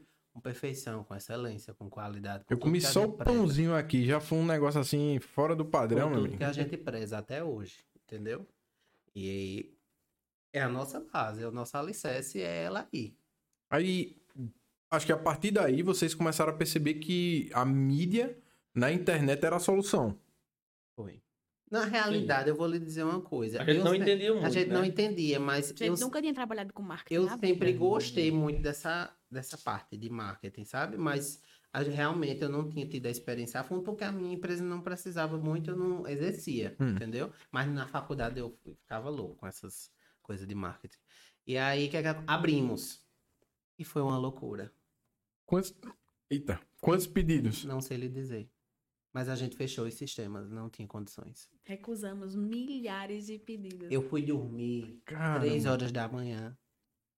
É, inclusive dormi na pizzaria nesse dia, porque a gente foi ligar para cliente, para cliente que teve atraso de pedido. Eita, isso é A complicado gente demais. desligou o sistema e tinha cliente que chegava lá e tentei fazer o pedido no site e não consegui vir buscar. E pra gente resolver a lei, não tava mais aceitando pedido. E a Foi gente porque- fazer o quê? e eu, eu imagino assim, porque vocês entraram num campo que é literalmente um campo minado, que é o público de delivery. Velho, quem trabalha com delivery sabe que é terrível o público de delivery. Você entrega a pizza assim, nessa qualidade, já já vem alguém que vai botar algum defeito. E vocês escolheram justamente essa modalidade. Eu imagino nesse primeiro dia o tanto de gente que, independente da qualidade, ou não entendia a, Pra- dinâmica. Pra nossa felicidade, o pessoal não reclamava da pizza. Dizia assim, a pizza quando chegou valeu a pena, mas é os porque feedbacks, atrasava, não sei o quê. Os feedbacks Mas eram os feedbacks a da pizza é pizza- maravilhosa, foi só o tempo. Mas aí eu liguei, liguei pra todos. Meia-noite, uma hora, de madrugada, eu ligando pra esse povo. Não, eu deixei eu dormir, rapaz. gente- Já tava com raiva da pizza. Eu vi muita gente conhecida, minha, dos meninos, no- nomes, né? Aí, não, Daniel, a gente entende, não sei o quê. Mas foram dois meses quase de loucura. De ajustes, Foi né? por quê? De ajuste. E a gente falando que a gente era novo, que a gente tinha aberto. E realmente as pessoas entenderam, graças a Deus. Porque também a pizza justificava. Quando o cara prova, diz, ah, tá bom. E assim, a Tá gente teve desculpado. que. Já teve gente que dizia assim, demorou muito pra chegar. Mas valeu a pena esperar. É, porque a experiência, a gente tá levando essa experiência É pro verdade. cliente, entendeu? E é uma experiência. É uma experiência. Com certeza. E velho. assim, é, a gente viu essa agonia nos primeiros finais de semana, no primeiro mês. A gente ligou, encomendou o forno grande. Menos de 30 dias a gente Ou seja, mas vocês forno. conseguem ter uma dimensão de mais ou menos quantas pizzas começaram a sair assim. No primeiro ponto- dia, Não, é porque a Não, gente eu digo assim, fre- frequentemente. Porque, ah, 40 pedidos por dia, por dia 50. Mais ou menos, você tem uma dimensão, sim. Na época que abriu, não, meu filho, muito mais de 100 por dia. E era? pedidos, pedidos, não é pizza não, é pedidos. Ou seja, tem Graças pedido de a 4, Deus. 5. É, pra quem tava com- Exatamente. Pra quem tava com... Na pandemia, povo... tinha gente ainda que se reunia. Uhum. Com três, quatro. A verdade é que ninguém deixou de se É reunir. né? verdade. É Diminuiu um pouco, mas. Um povo fica dando esses migué E aí. é, né? dizer, vou Olha, brasileiro. É feita essa gripe que tá aí agora. Não, vamos todo mundo ficar usando máscara. Metade, metade não, 80% da Paraíba já pegou essa nova gripe. O brasileiro já é acostumado com isso desde de criança, então a galera não tem esse. Não. É verdade. verdade. E aí, é, foi uma loucura de pedidos na semana, durante o final de semana. Todo dia pra gente era um final de semana. Caramba, que loucura, velho. A E a gente loucura não que foi, esperava, a gente jamais. não esperava. Então foi muito Aí eu- massa, porque aí assim, eu- tá, a ideia de vocês fazer o pré-lançamento com tanta. com tanto um volume, impacto. porque realmente foi uma coisa assim. ajudou muito. Eu, eu acho que eu não conheço uma uma- empresa que tenha feito um, Foi uma sacada. uma abordagem tão alta. Foi uma sacada.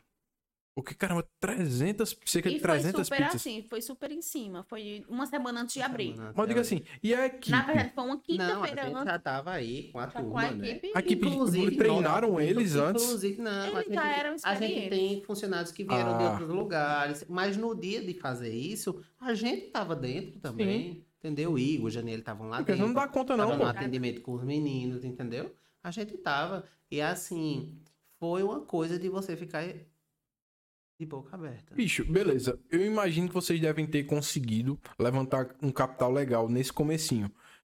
Só que logo depois é o bom e o ruim, né? Logo depois veio a pandemia, que teve todos os problemas que trouxeram os malefícios, só que vocês conseguiram prosperar nesse momento. Aí é que tá. Pedimos o forno grande. Hum, Um mês não fechou tudo, que a gente abriu. sim. São Paulo já estava fechado e para trazer o forno. Eita. A gente mandou a Campinense Transporte trazer o forno. Eles tinham dado 45 dias para trazer o forno. Em 15 dias o forno tava aqui. Foi em uma semana. Uma a semana. Vai ligando 10 vezes por dia pra Uma eles aqui. semana a Campinense Bora, trouxe, bora, porque bora, o problema não era ficar pronto o forno. era a transportadora trazer, Hum. entendeu? Mas acesso. foi ótimo. E deu super certo. E quando chegou aqui, e pra descer esse forno, meu filho, que o- o- os dois cabos do caminhão não tinha. Chama, é, foi eu, Igor, o menino que trabalha na fábrica, os dois cabos que veio no caminhão, o pedreiro da vizinha que Tá tava lá uns na 400 frente. quilos. Foram oito pessoas pra botar esse forno pra dentro. Caramba, bicho. Foi. E a gente com a estrutura montada assim pra entrar ficou meio Basta, difícil lá, basta, mas foi. Entendeu? Que não é nem coisa fácil de ficar movendo, né? Essas Não, estruturas você não. deixa Aí lá nos fixa. Verdade. tranquilizou na questão de atrasos de pedido, porque era muita demanda muito grande, atraso de pedido, a gente já tava com, né? O forno foi essencial, aquela chegada dele. Quando chegou, vocês já tiveram, tiveram que ampliar, assim, a equipe também ou não? Chegamos a ampliar sim. Não muito, não foi? Não muito, mas chegamos a ampliar a, a turma. Foi. Fora essa, fora essa, tipo, temos a qualidade, que sem dúvida é excepcional. Tivemos esse, essa pancada de, de, de, de, de- de Chegada. visualização. Aí, logo em seguida, começou, vocês continuaram fazendo um marketing pesado, Sim. que, que a gente tava falando sobre isso, só que não, não chegou assim. Vocês continuaram fazendo aí no marketing pesado, ou levou um tempo até ir evoluindo isso? Porque vocês estavam muito, Na muito verdade, cheio de coisa, né, velho? Como a gente não tinha dimensão de como trabalhar realmente o marketing, a gente no início, por mais que você pense que todo mundo pense que a gente foi estava tudo organizado, tudo, a gente não, a gente- o marketing da gente estava super simples no início. Com o dia a dia, a gente vai vendo a necessidade, e foi tendo ideias e foi conversando e trocando ideias, e a gente viu a necessidade de melhorar cada vez mais. Então foi aí que a gente começou a. Acho que com uns três meses, quatro meses de pizzaria, a gente começou mesmo a investir bastante em marketing. Mas assim, nesse período já estávamos com os melhores blogueiras da cidade, os influenciadores, tá entendendo? A gente já tava com a galera aí No pesada. início, o nosso maior marketing era a nossa cabeça mesmo, assim. João, então como você fica mais no, no operacional lá dentro do, do, do movimento? Qual foi o maior desafio que tu encontrou lá dentro, dentro desse, dessa perspectiva aí, nesse, nesse momento de boom? Tipo, hoje a gente não vende nenhuma pizza, amanhã 150 pedidos. Ah, Foi o primeiro a aprender. Isso, de verdade mesmo. Foi o primeiro a aprender a fazer o que o menino fazia. Hum. Eu não, claro, eu não sou um profissional porque todo dia eu não mexo, não boto a mão na massa todo dia. Eu não posso me comparar a uma pessoa que tá toda hora, todo dia mexendo com a, com a própria pizza, né? Mas pra aprender, tipo, pra cortar uma pizza, parecia uma guerra. Vai olhar pra uma pizza assim, cortar com espátula. É melhor cortar com aquele, o rolinho. Não, corta com a espátula que fica mais cortada. Ah, Tá, tem que aprender com a espátula. porque o rolo- é é uma coisa que, que não sei se a de vocês está cortada. Tá Mas, cortada. mas tá tendo. Tá tendo uma tendência do pessoal não cortar as pizzas que eu não consegui entender muito, não. Eu digo, meu irmão, Eu acho que É É porque tem gente que com corta com rolinho né? e não corta. hum, Entendeu? com o rolinho ele acaba só marcando, né? É, tem É. que ter um rolinho bom mesmo. Aí quebra as pernas. Aí esse foi o maior desafio, porque você, com- como foi o negócio de supetão, vocês acabaram tendo que aprender cada. A não ser vocês, né? Mas Logo tipo, quando a gente foi. operacional. Quando a gente foi. Quando a gente abriu com pouco tempo, não foi? Ele precisou ir pra botar a mão na Curitiba. bolsa. Vai ter dimensão que realmente é. E quando ele chegou lá, que ele tava perto de voltar, ele disse: Eu tô levando o chefe comigo. Eu disse: Oi. Ele disse: Foi ele tá foi lá, já chegando. era tarde da noite, e ele disse, Isaías vai pra Campina. Eu, Oi, como assim? Ele fez, eu já resolvi aqui com ele. E ele vai em setembro, foi? Outubro, eu acho. Em outubro. Imagina Outubro, o custo outubro. pra trazer o cara assim, do nada. Do nada, ele só Rapaz. comunicou que o chefe ia chegar. Mais de um carro, Sério, bicho? sério. Caramba. E ele veio. Ele é o maior, cara. Ele é o maior. Quando se fala em pizza e fala Isaías. Até hoje a gente fala com ele sempre. Tem a Sério, gente no com a nosso grupo. dúvida. Nós temos o nosso grupo. Chefe, tem esse problema aqui, essa ideia, o que é que o senhor acha? Não, essa ideia não é legal, essa ideia é bacana. A gente sempre fala com ele. Quais foram os, os tipo, passado esse, ele esse amou momento? Campina, ele amou Campina. E foi? né? Amou Não, Campina, velho, é muito difícil ver Amou a alguém carne aqui de sol de Campina, eu levei ele pra conhecer Manuel da Carne de Sol, tava de carne, ele amou. Foi dar entrevista na rádio, na Campina Grande FM também. Ficou deslumbrado com o, a- o gabarito do jornalista que a gente tem aqui. E ele ficou fascinado por Campina. Aí passar, de, passar esse, esse momento do boom. que- Cara, vocês foram meio que pegos de surpresa. E como foi pra ajustar esse caminho aí? Começar a ver, eita, tá dando certo, tá funcionando. E o pensamento de evolução da empresa? como é que vocês começaram a. A gente, eu não sei Eu vou comendo dizer... aqui. Vai, meu Ah, pode ficar à eu, eu não sei te dizer, ah, foi aqui, dia tal. Hum. Mas foi no passar dos dias que a gente foi Olha. percebendo que a gente tinha que adentrar mais a questão do marketing, entendeu? Que o nosso carro, a nossa base já estava aí. Agora a gente tinha que traçar, entendeu? Que o nosso alicerce já tá aí. Onde a gente chega, a gente chega de cabeça erguida. Eu ando fardado todo dia. Mas eu tô aqui porque eu decidi Uhum. mudar hoje, não vim de farda. Porque o povo já tá cansado de me ver nos cantos do Daniel com a farda da saleta. Porque eu chego de cabeça erguida onde eu chego, entendeu? Não tem, até hoje, O mais graças a difícil a Deus, gente tem. a, a gente tem. O mais difícil a gente tem. Produto de extrema qualidade. Minha amiga, é recheada de verdade. Olha isso aqui. tá parecendo um, um hot dog O mais difícil a gente tem, entendeu?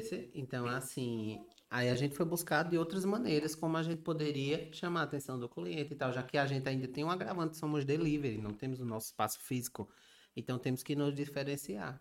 E aí foi quando a gente veio com essa questão de marketing, de investir mesmo, tal, entendeu? Aí vocês em algum momento colocaram alguma empresa pra gerir essa parte de marketing. Não, a gente teve empresas de marketing com a gente, mas hoje a Seleta tem dentro dela a sua própria empresa de marketing. Uhum. né? A gente está com o nosso próprio setor de marketing dentro da Saleta, Caramba, que evolução da. entendeu? Impressionante, porque, tipo, você chegar em dois anos e em um, em um bocadinho. A gente preferiu, porque a gente passou por três empresas de marketing e a gente não estava satisfeito. E não é, uma, uma- uma- um, não é nenhum problema, uma reclamação só da gente, mas de outros amigos que também têm negócios, entendeu? Uhum. Questão ainda do, do que a gente quer. É, foi muito difícil, por exemplo, o primeiro marketing foi muito difícil entender o que a gente queria, Hum, entender o que era seleta. E a gente não conseguiu colocar na cabeça. Ela provou a pizza, não foi? Ela pensou Foi. que ia ser. Foi, estavam pensando assim, que a gente ia abrir a... Não, cara. A gente veio para ser a melhor do Brasil, a gente vai expandir para fora do Brasil. É, O projeto da gente é esse. e tipo, eles não tava com a cabeça nesse Não, ponto. a gente Não. tava mano plus. Aí o primeiro não deu certo, o segundo deu uma ajudadazinha, mas também não deu certo. Não O entendeu o que a gente não queria. entenderam, não pegaram, sabe? E aí a gente decidiu, não, vamos fazer dentro da Saleta. Vai ter o setor, né? A Saleta agora vai entrar em ampliação esse ano. Vamos expandir. E a gente vai ter a matriz em Campina Grande do nosso setor de marketing. Caramba, E que que a gente tá 24 horas Pra também galera, em cima. pra galera que não tem noção, assim, já, já é outro assunto. Ah, essa parte de compra, dimensão de quantidade e tudo mais, isso é muito difícil de fazer. Você, eu sei que você já tem um know-how, Hum. mas para uma pessoa que tá começando, É difícil. Passa perrengue. Começa aí. Porque tem aquela, aquela onda, você compra demais acaba estragando, Acaba perda. estragando. As pessoas que estão fazendo ali com a mão na massa estão instruindo, né? Assim, Hum. estão usando demais. Tudo é medido, tudo é balanceado, tudo é porcionado, né? A gente tem um acompanhamento da nutricionista também, nossa, que tem, é tudo porcionado, datado lá, a validade que abriu. São coisinhas chatas, mas que tem que ser feitas, entendeu? E a maioria de, de, por exemplo, tem gente que vem com vícios, né, para trabalhar. E, meu amigo, é pancada, viu? É pancada para você eh, dizer ah, que é assim.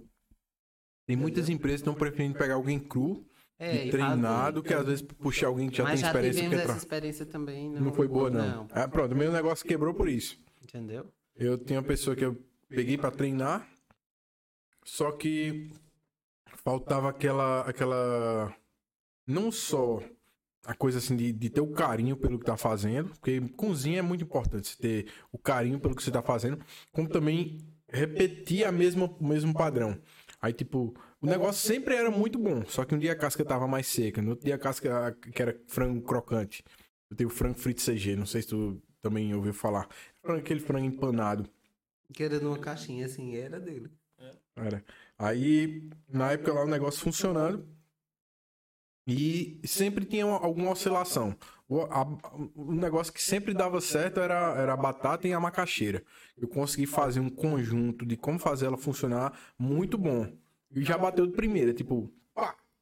Não foi uma coisa que foi é, progredindo. Já o frango também era um negócio sensacional. Até hoje em dia tem umas. E pronto. Aquele negócio que eu tinha falado que, que a gente conversou ali fora. Você bota um negócio e a galera sai replicando igual. Amigo, Quando eu abri o frango frito, duas semanas depois tinha mais duas empresas. Logo depois abriu outra. Eu digo, meu amigo, onde é que essa galera vai? Quando eu olhava lá, eu já praticava um preço baixo para tentar entrar no público. Porque não é um- uma coisa tradicional daqui. Tem uma galera que é mais ligada à cultura americana, pop, que, que se interessa, quer comer aquilo, mas a galera daqui tem a visão que frango é coisa de pobre. Só que não entende que fora, fran- frango é a mesma coisa. A galera é bom demais, a galera come porque gosta, né? Porque é por preço. Aí tive esse problema de. O cara chegava e ainda botava mais barato do que eu. Eu dizia, meu amigo. Mas como- isso sempre acontece. É, e como foi a- essa parte de vocês, até com a concorrência? Pra, porque assim, se vocês chegam com um material bem melhor, consequentemente vocês vão ter que ter um preço um pouco elevado dentro de uma co- concorrência que pizza, a gente sabe, é um mercado extremamente concorrido. Como foi para vocês se estabelecerem, não só se estabelecerem, mas é, conseguirem manter a qualidade e o preço que, que era justo para poder Na pandemia, que a mussarela foi lá para um milhão de reais. É. A primeira, a primeira coisa que a gente fez foi o seguinte: quando a gente abriu, a gente viu que tava dando certo, eu disse aos meninos: a gente vai precisar porcionar todos os itens. Por quê? A gente já fazia isso, É, né? não, isso eu É, sempre fiz também. Porque vai ter uma pizza que vai mais recheada que a outra, se a gente não porcionar. E quando eu virar franquia? E quando tiver É. 100 seletas, 10 seletas, como é que vai fazer? Como é que eu vou ter o controle da quantidade de frango e tudo mais? Então a gente começou a porcionar. E ingredientes que o menino fazia assim, não, Janiele, não precisa. Eu dizia, porcionar tudo. Tu, Você tá postando Tudo. alguma coisa, vamos logo. Eu tenho uma certeza de quanto eu estou gastando naquela pizza. Entendeu? Então, assim, a pizza de quatro queijos, normalmente, as- a maioria das pizzarias, elas usam a bisnaga de quatro queijos. A gente usa os próprios queijos. Aí é O parmesão, pra, a gente tem um mix de queijo, faz tem uma receita para aquele mix, uma porção de cada queijo, que é ralado, que é porcionado. Então, assim, é, você pode comer uma pizza, a pizza de frango catupiry hoje e amanhã. Ela é a mesma quantidade de frango, de mussarela, de milho verde, de ervilha, catupiry, tudo. Mesmo jeito. Então, a primeiro passo que a gente fez foi porcionar tudo. Isso é sensacional. Isso aí, eu eu digo a vocês, isso é uma das coisas mais importantes mesmo, porque um dos grandes diferenciais de, de, de fast food, que quer queira quer não, pizza é um fast food, é que você come ali, come lá, come lá, come no outro canto, come hoje, come amanhã, come daqui um mês e é o mesmo produto. E muitos clientes chegavam a dizer assim: "Ó, a pizza de vocês é perfeita, maravilhosa. Por favor, não deixem cair a qualidade. Exatamente. Inúmeras pessoas chegavam a dizer assim, porque aqui em Campina é assim, elas diziam. Começa bem. Começa depois bem, desanda. depois desanda. Foi. É porque- Aí Daniel E dizia. nessa pandemia, então, Aí Daniel, João e logo antes da gente abrir, antes do primeiro dia de abertura mesmo, a gente combinou que o que a gente ia abrir, a gente ia continuar usando até o último dia. Porque a gente também não A gente sabia não ia- que a gente ia pegar a pandemia. E- Não, que a gente ia abrir essa, Hum. essa qualidade toda que é a pizza, tá entendendo? Então, assim, a gente usa o catupiry. A gente é parceiro do, do catupiry. Hum, Então, a gente só usa catupiry. Então, a gente já recebeu propostas de outras marcas. A gente É, não A aceita. briga. O povo querendo. Por quê? Porque o meu cliente tá acostumado com catupiry. Aí, quando eu trocar, O ele real vai dizer... original, né? Exatamente. É. porque o pe- o pessoal pensa que catupiry é um, é. um queijo, mas não, catupiry é uma marca também. Exatamente. Lá fora, é engraçado. Requeijão, né? É, eu morei, morei em Londres um tempo e, tipo, um dos grandes diferenciais da pizza brasileira é o fato do catupiry. É tanto que lá é caríssimo o catupiry, porque brasileiro quer catupiry e é um negócio fora do sério. Entendi. Lá fora não tem, não. E um negócio que eu vejo muito lá fora, que eu via muito nesse ramo de, de pizza, era um vender em lugares menores, só que vender por fatia. Hum. Ficava um preço legal pro cara comer. E pra empresa acabava trazendo um lucro que acaba sendo até maior do que o, o bolo todo assim. Uhum. Eu comia muito, apesar que tinha, lá lá tinha variedade, lá, lá em Moral, velho, lá que você imaginar tem, a variedade de pizza, tem aquela Chicago pizza, todo tipo. Não, isso aí, cada dia é um, é um mergulho tão bom quanto esse aqui. E, e questão do, das bordas, essas, essas, esses modelos diferentes que vocês trouxeram. Como, como é que isso foi surgindo? Já foi no começo ou foi uma coisa progressiva? Não, a gente já começou com as bordas. Já, que na realidade já tinha pizzarias em Campina Grande que fazia a borda. Hum. Entendeu? Isso não foi um pioneirismo nosso, não. Certo. Certo? Mas é, a gente começou fazendo borda. Mas enaltecer a borda, sim. É, a enaltecer. Trabalhar assim, esse- é. Trabalhar. A gente não, a gente não foi, exatamente, a gente não lançou as bordas, mas a gente eh, fez vender as bordas. As outras elas não exploravam muito a parte da venda dela, entendeu? Eles tinham. A gente nas nossas fotos com as bordas, pô, "Ih, tem essas bordas, tá entendendo? Mas realmente. E eu a gente conhecia com- borda de catupiry, né? Borda de chocolate. É só aquelas duas, padrão. Aí quais são as opções de borda que vocês têm hoje? Pãozinho, caracol, Vamos tradicional. lá, vamos lá, devagarinho. Pãozinho é essa daqui, É. a massa por cima, o negocinho no meio. É, a borda Sim. vulcão. A vulcão é aquela que, geral- que geralmente a gente vê ser de chocolate, né? É, Isso. Que fica Às um vezes o pessoal pede assim. chocolate com morango, ou Eita. dois amores, entendeu? Às vezes, às praticamente vezes- outro lanche É, agregado na É pizza. verdade. Eu mesmo, quando peço em casa, ela gosta muito da borda vulcão. Quando chega em casa, que a gente abre um pouquinho, tem bem pouquinho do chocolate da borda já por aqui. Da borda vulcão, né? Uhum.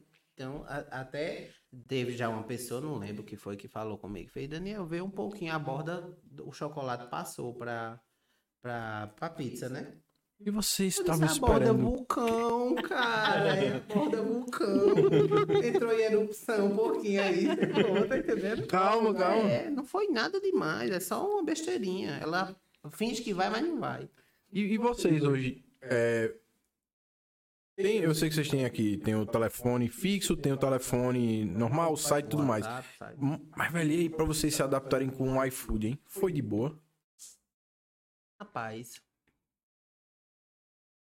Foi, não teve dificuldade assim pra dizer, não, eita, não vai ter o iFood e tal. Não, vamos- não vamos estar, não. Não teve, não. a gente já começou com Na ele. verdade, a começou gente já direto. começou o primeiro dia com o iFood. O, E muito- sistema, o sistema da gente já integralizou, Já foi. aí facilitou bastante. Caramba, e, e os feedbacks da galera lá no iFood? Também vocês tiveram sempre o feedback positivo? ou Tiveram, teve aquele- Não, aqueles clientes que são um pouquinho tem, mais a gente- O cliente complicados? O cliente, o cliente de iFood, ele normalmente é, ele não aceita atraso. É. Entendeu? Tem que chegar num tempinho. ce- num- Um minuto já é motivo de reclamação. Então é bem complicado por isso.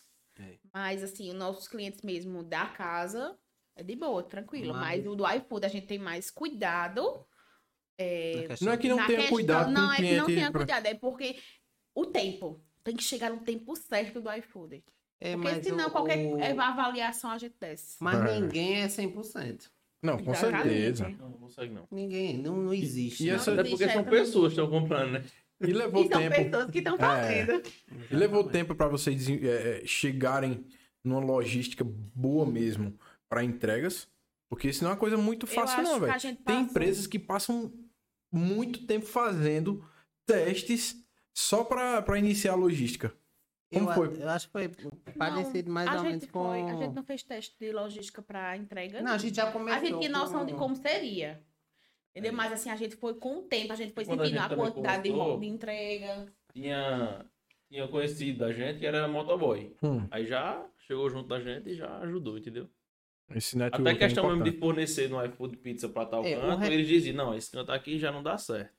É, de questão de é longe, bairro, isso né? aqui- Dessas é. coisas. E outra coisa, verdade. a gente, por exemplo. Pra retirar aquele, aquelas, aquelas bordas mais complicadas, né? Do, do, do Uhum. iFood. Sim. Tem, tem bairros perigosos que a pessoa acaba. né, Não vamos falar. Tem, é, tem localidades que são muito distantes, tem seus, suas dificuldades que a gente acaba tendo que eliminar. Exatamente. E, mas, mas com o tempo isso se acostuma. O problema é que vocês, como tem um telefone, né? Aí o cara liga. Mas a gente. Mas a por gente... incrível que pareça, a gente sabe que a gente tem muito cliente de cidades vizinhas que vem Ih, é. Cara, os caras saem pra pegar Sai de aqui. Lagoa Seca e vem pra cá buscar pizza e Vou volta pra cá. Esperando. Agora não é Lagoa Seca, atmosfera Nações Privé, não. Boa. É Lagoa Seca. Acaba bem- O cara vem bem de boa e volta. Ah, pra poder me Eu tenho, eu tenho uma amiga no- nossa, né, que tem gente de esperança que vem buscar. Kelly, faz o pedido aí, tô indo buscar. Lógico, não é. Logicamente, não é todo uma demanda dia, né? gigante, Sim. mas existe.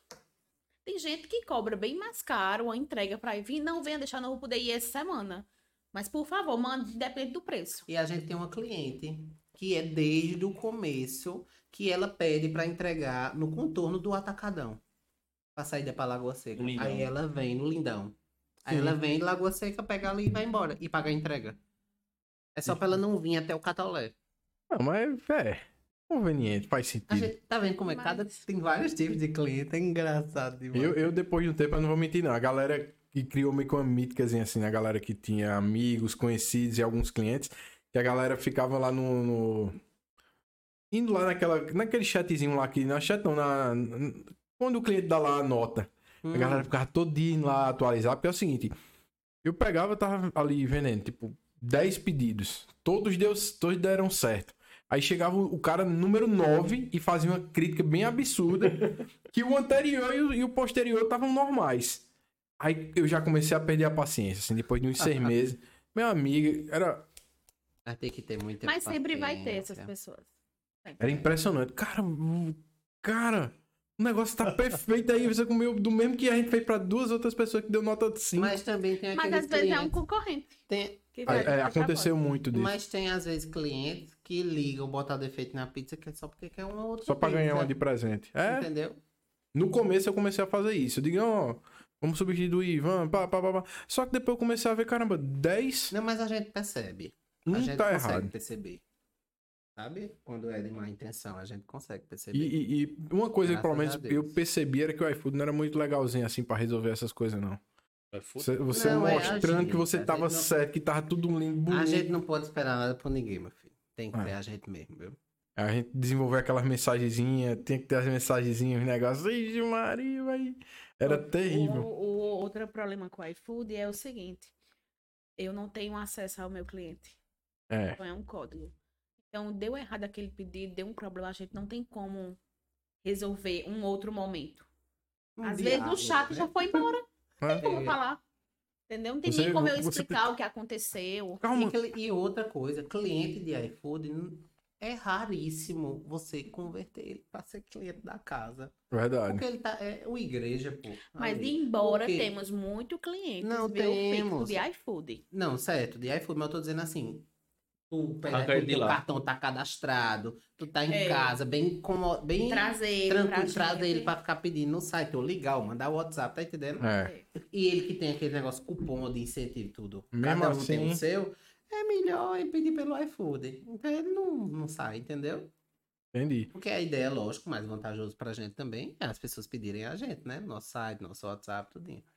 Essa- essas galeras aí que vocês já trabalharam com eles fazendo mídia, aí já teve pessoas de fora, é, cantores, essa galera. Como é, que- como é que vocês conseguem fazer essa abordagem, chegar nessa galera? Deus, Deus, Deus. primeiramente. Porque assim, é, tem coisas que apareceram pra Seleta que apareceram. E a gente Entendeu? não sabe te explicar A como. gente não sabe te explicar. O contato, o meu telefone tocou, por um exemplo. Entendeu? E era uma pessoa que participou com a gente de algum desses momentos. Grande. Pronto. E a gente teve na live de Safadão. As pizzas. A gente tava com Juliette. A única. A primeira pizzaria de Campina Grande a falar de Big Brother foi a Seleta Pizzas. E a gente. não- Botar o Big Brother no marketing, né? é, porque assim, a gente acompanhava muito, junto com o pessoal também que estava com a gente do marketing, e a gente começou a falar. Virou conteúdo, né, pra gente. Sendo que o que acontece? A gente não teve, porque a gente também na época não sabia que o Big Brother ia ser o que foi. A gente não se atentou pra ver se a gente foi a primeira empresa de Campina Grande a falar de Big Brother ou se a gente foi só a primeira pizzaria. Essa resposta eu não tenho. Mas de pizzaria eu tenho, entendeu? Então a gente começou a falar, de repente Juliette se destacou, né? E aí a gente recebeu o convite de estar com.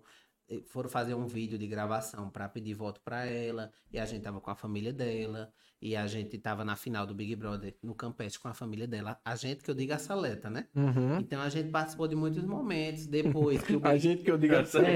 depois que depois, também. depois que depois que terminou o Big Brother, eh, teve o aniversário da Seleta, o mês de maio todinho, foi outro mês incrível, pancada. E no mês de junho teve a live de Safadão, que Julieta veio pra cá, né? Aí a gente foi, tivemos a oportunidade de conhecer ela. Conhecemos Rodolfo. Vários outros artistas. Da banda, né? Israel Rodolfo, conhecemos Tati Gale, conhecemos. Aí chegamos lá também, vimos. Conhecemos Car... Carlinhos Maia, Ale Oliveira, que tá em alta. Foi também, uma muita oportunidade gente. maravilhosa. Né? E a Seleta teve presente, eh, tava lá com todos os O convite colaboradores. pra, essa- pra do, do, do Wesley foi como? Recebemos uma ligação dos organizadores do evento, entendeu? E a gente foi, eh, todos os colaboradores envolvidos comeram seleta, todos os artistas comeram seleta, entendeu? E no camarim de Juliette tinha seleta, no camarim de Wesley a gente tava no ensaio e a gente tava no dia da gravação. Caramba, e pra dar conta de, de, de sair tudo bonitinho, hein? Foram mais de 120 pizzas. É o seguinte, você aí tá preocupado não só em entregar a pizza, mas que ela chegue bonita, Mas que foi tenha uma um... outra coisa Meu também. filho, Mas, quando eu desci do carro, que eu vi o camarote de Wesley, eu comecei a passar mal. Eu não acredito que é ele. E o menino Janiel disse, acalma. Eu fiz, eu não consigo. Deixa eu lhe dizer uma coisa. é, foram todas essas pizzas, né? Mas a gente. Eu cheguei na frente da Vila Forró, quem fez o vídeo foi eu, dizendo que a gente ia estar lá. Ninguém sabia. Ninguém sabia. Sabíamos que Juliette ia estar em Campina e o povo já tava mandando mensagem pra gente. Ei, e aí, Por vocês vão favor, eu quero tirar foto com Juliette? ela. Eu quero tirar foto com Já Juliette. querendo Deixa eu encerrar. da- A aí. gente teve uma história bem próxima, né? Com a família dela, com, com o pessoal e tudo, durante essa, essa questão do Big Brother. E aí a gente disse, não, a gente não sabe se a gente vai vê-la, como é que vai ser, né? Mas a gente foi, viu ela cara a cara, tiramos foto, conversamos rapidamente, mas falamos, né? E a gente, quando eu cheguei na frente da Vila Forró, que disse que a gente ia estar na live, não sei o que, não sei o que, só deu tempo de eu entrar e a gente postar o vídeo. Duas concorrentes já tinham ligado para a organização do evento. Isso foi no dia do ensaio. Querendo estar Querendo lá. estar no dia, no outro dia. Entendeu? Mas eu, aí disse, Daniel, tu postou, vocês postaram alguma coisa lá fora? Eu disse, não, eu postei na frente da placa Vila Forró, com assinato, não sei o que. Fulano, fulano, já estão entrando em contato com a gente aqui para estar aqui amanhã. Eu, eu, eu disse, sim, você respondeu o quê? Eu disse, não, pô, não tem condição, a gente já fechou o negócio aqui. Eu disse, sim. Mas para você ver como o povo é rápido, sabe?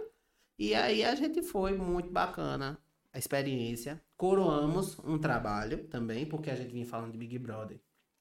E finalizamos com a foto com Juliette. É, e realmente foi um negócio assim- com ela, entendeu? E a gente deixou pra postar essa foto no outro dia, depois da live, que o povo, tudo o povo perguntando. Era Os um clientes enlouquecidos conseguiram. foto com a Juliette, postou com o Rodolfo, postou com o Odete. Aquele E não negócio. postou com Juliette. Postar, joguei e saí correndo. Exatamente. Celular em doido. Foram, acho que, 2.800, 3.000 visualizações, é, curtidas em meia hora. A foto. Sai daqui, quero mais não. A foto com Apaga Juliette. aqui, vou apagar. Exatamente. Foi, foi assim, um- estrondo, entendeu? E o aniversário da Seleta, que foi em maio, entre essa, essa ocasião, né? A gente também foi muito feliz que a gente eh, fez o aniversário, foram 30 dias de comemoração, entendeu? A gente fez eh, brinde pros parceiros, a gente tem Kleber Oliveira, que é parceiro, tem Arthur Resenha, Márcio Rangel, Celino Neto, né? E a gente fez um- uma lembrancinha para eles, para entregar de agradecimento por tudo. A gente escolheu uma cliente nossa, que é a cliente que mais pede na seleta desde que a seleta abriu. Você abriu o cadastro dela é embaixo. ela pede. O nome dela é Alane Luna. E ela também recebeu. Ela recebeu essa, essa press kit, né? Uhum. o do aniversário da Seleta representando todos os nossos clientes, entendeu? Então a gente busca sempre estar com maior relaciona intimidade no nosso relacionamento. A gente tem com muitos clientes. Que massa. Tem cliente que chega lá na Seleta, a gente sabe o sabor. Tá bom. Esse pós-venda é uma das coisas mais importantes que pode ter para empresa. É, Você chegar num canto assim, que tem uma rotatividade alta, você chegar lá, a pessoa olha pra você, ô tal, tudo bom? Vem pra cá, não sei o quê. Cara, velho, isso, isso é, muda uma das coisas que a gente faz questão é estar ali no atendimento, sabe? Hum, A gente tem um contato direto com o cliente. É muito bom. E- Tem um resultado muito bom também. Outra coisa que a gente fez. A gente cria um certo de intimidade. Tem cliente que chega É, fazendo peste, gritando, É. brincando, e Aí ela às tá lá tem na festa. cliente lá que não é muito. que tá chegando agora. que tá chegando né? Ou que é agora. cliente novo. Aí fica Se olhando encanta. assim, porque a gente conversando, né? E aí, eu- ah, hoje é frango com creme X, bota de chocolate. Ah, Não, hoje não. Hoje vai ter outro sabor. vamos E mudar. a gente fica Cara, isso é muito sensacional. Me fale uma coisa, quais são os próximos desafios que já estão no, no para-brisa de vocês? Antes, antes de eu falar disso, eu não posso deixar de falar Certo. que é, a gente também faz muita. é, a gente tem uma responsabilidade social. Sim, isso é muito Entendeu? importante. Porque é o seguinte, isso aí, só fazendo no meio de campo, o Spoke ainda não começou porque ele não tá né, nessas possibilidades, mas tipo, é, é uma maneira de você devolver para a sociedade, que mais precisa geralmente, um, um- alguma coisa, né? Devolver para eles esse, e- e- e, tipo, o que a sociedade pode oferecer, você acaba devolvendo, é isso? É, a gente recebe tanto, né? E aí a gente faz muito, a gente, eh, quando fechou tudo, né? A gente fez uma, uma... Pensamos no que a gente poderia fazer, né? Aquele momento bem aflito da pandemia, no alto da pandemia. E a gente decidiu, vamos levar a pizza pro Hospital Pedro I. Que tava. Vamos ali alegrar o momento de tensão que estavam daqueles profissionais da saúde. Entendeu? E aí fomos, enchendo as bags, meu amigo, e levamos pra lá. Liguei pra direção do hospital, estou chegando. Pode vir. Chegamos lá, tivemos a feliz coincidência de encontrar Bruno Cunha Lima, o prefeito, né? Participou do momento lá com a gente, né? A gente leu para o pessoal, fizemos uma oração lá com eles também, agradecemos, né? Foi uma forma de gratidão porque eles estavam fazendo, né? Assim, Campina foi eu acho que Campina foi muito feliz na questão da pandemia, na questão de organização, entendeu? Verdade. Então, assim, eles mereceram. E eu todos acho que teria sido melhor se Campina pudesse gerir sem ingerência de- do, do Estado. Uhum. Porque Exatamente. a maneira, até de respeito que você dá, porque é o seguinte, hoje o que eu vejo é governantes que tratam o povo como se fossem é, ignorantes. Ó, você tem que fazer do jeito que eu tô mandando, porque você não tem capacidade nem de ir na esquina.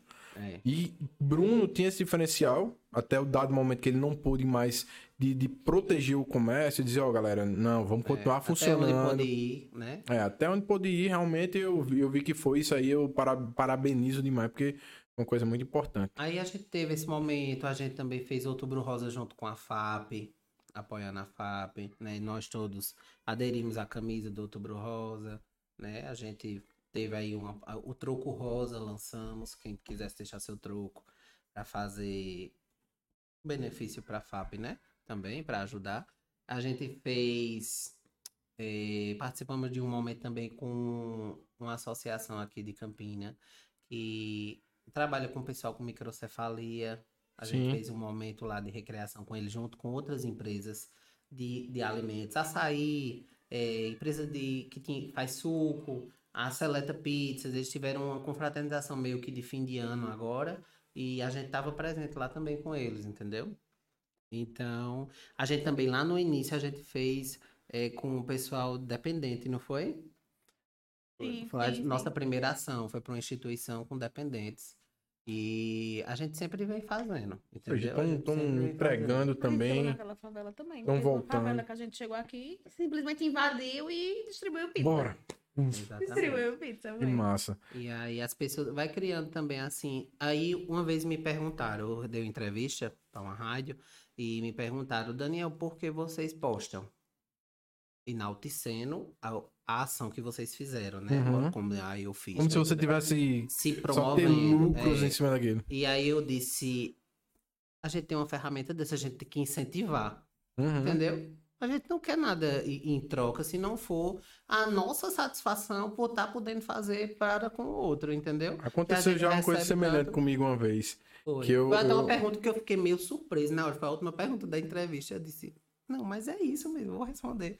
E é isso, entendeu? Eu, eu, eu sempre tive um, um carinho com aquela história de médicos sem fronteira. Sim, Porque é uma coisa muito louca, velho. Diga aí, você terminar o curso de medicina, que é um dos cursos mais valorizados que existem, e simplesmente você no outro dia bota uma bolsa nas costas, vai pro meio de uma guerra na África Central, é, vai pro meio de uma, de uma, de uma sei lá, uma crise de, de uma pandemia, uma pandemia, não, uma- esqueci como é que chama quando é menos que pandemia, pandemia mundial.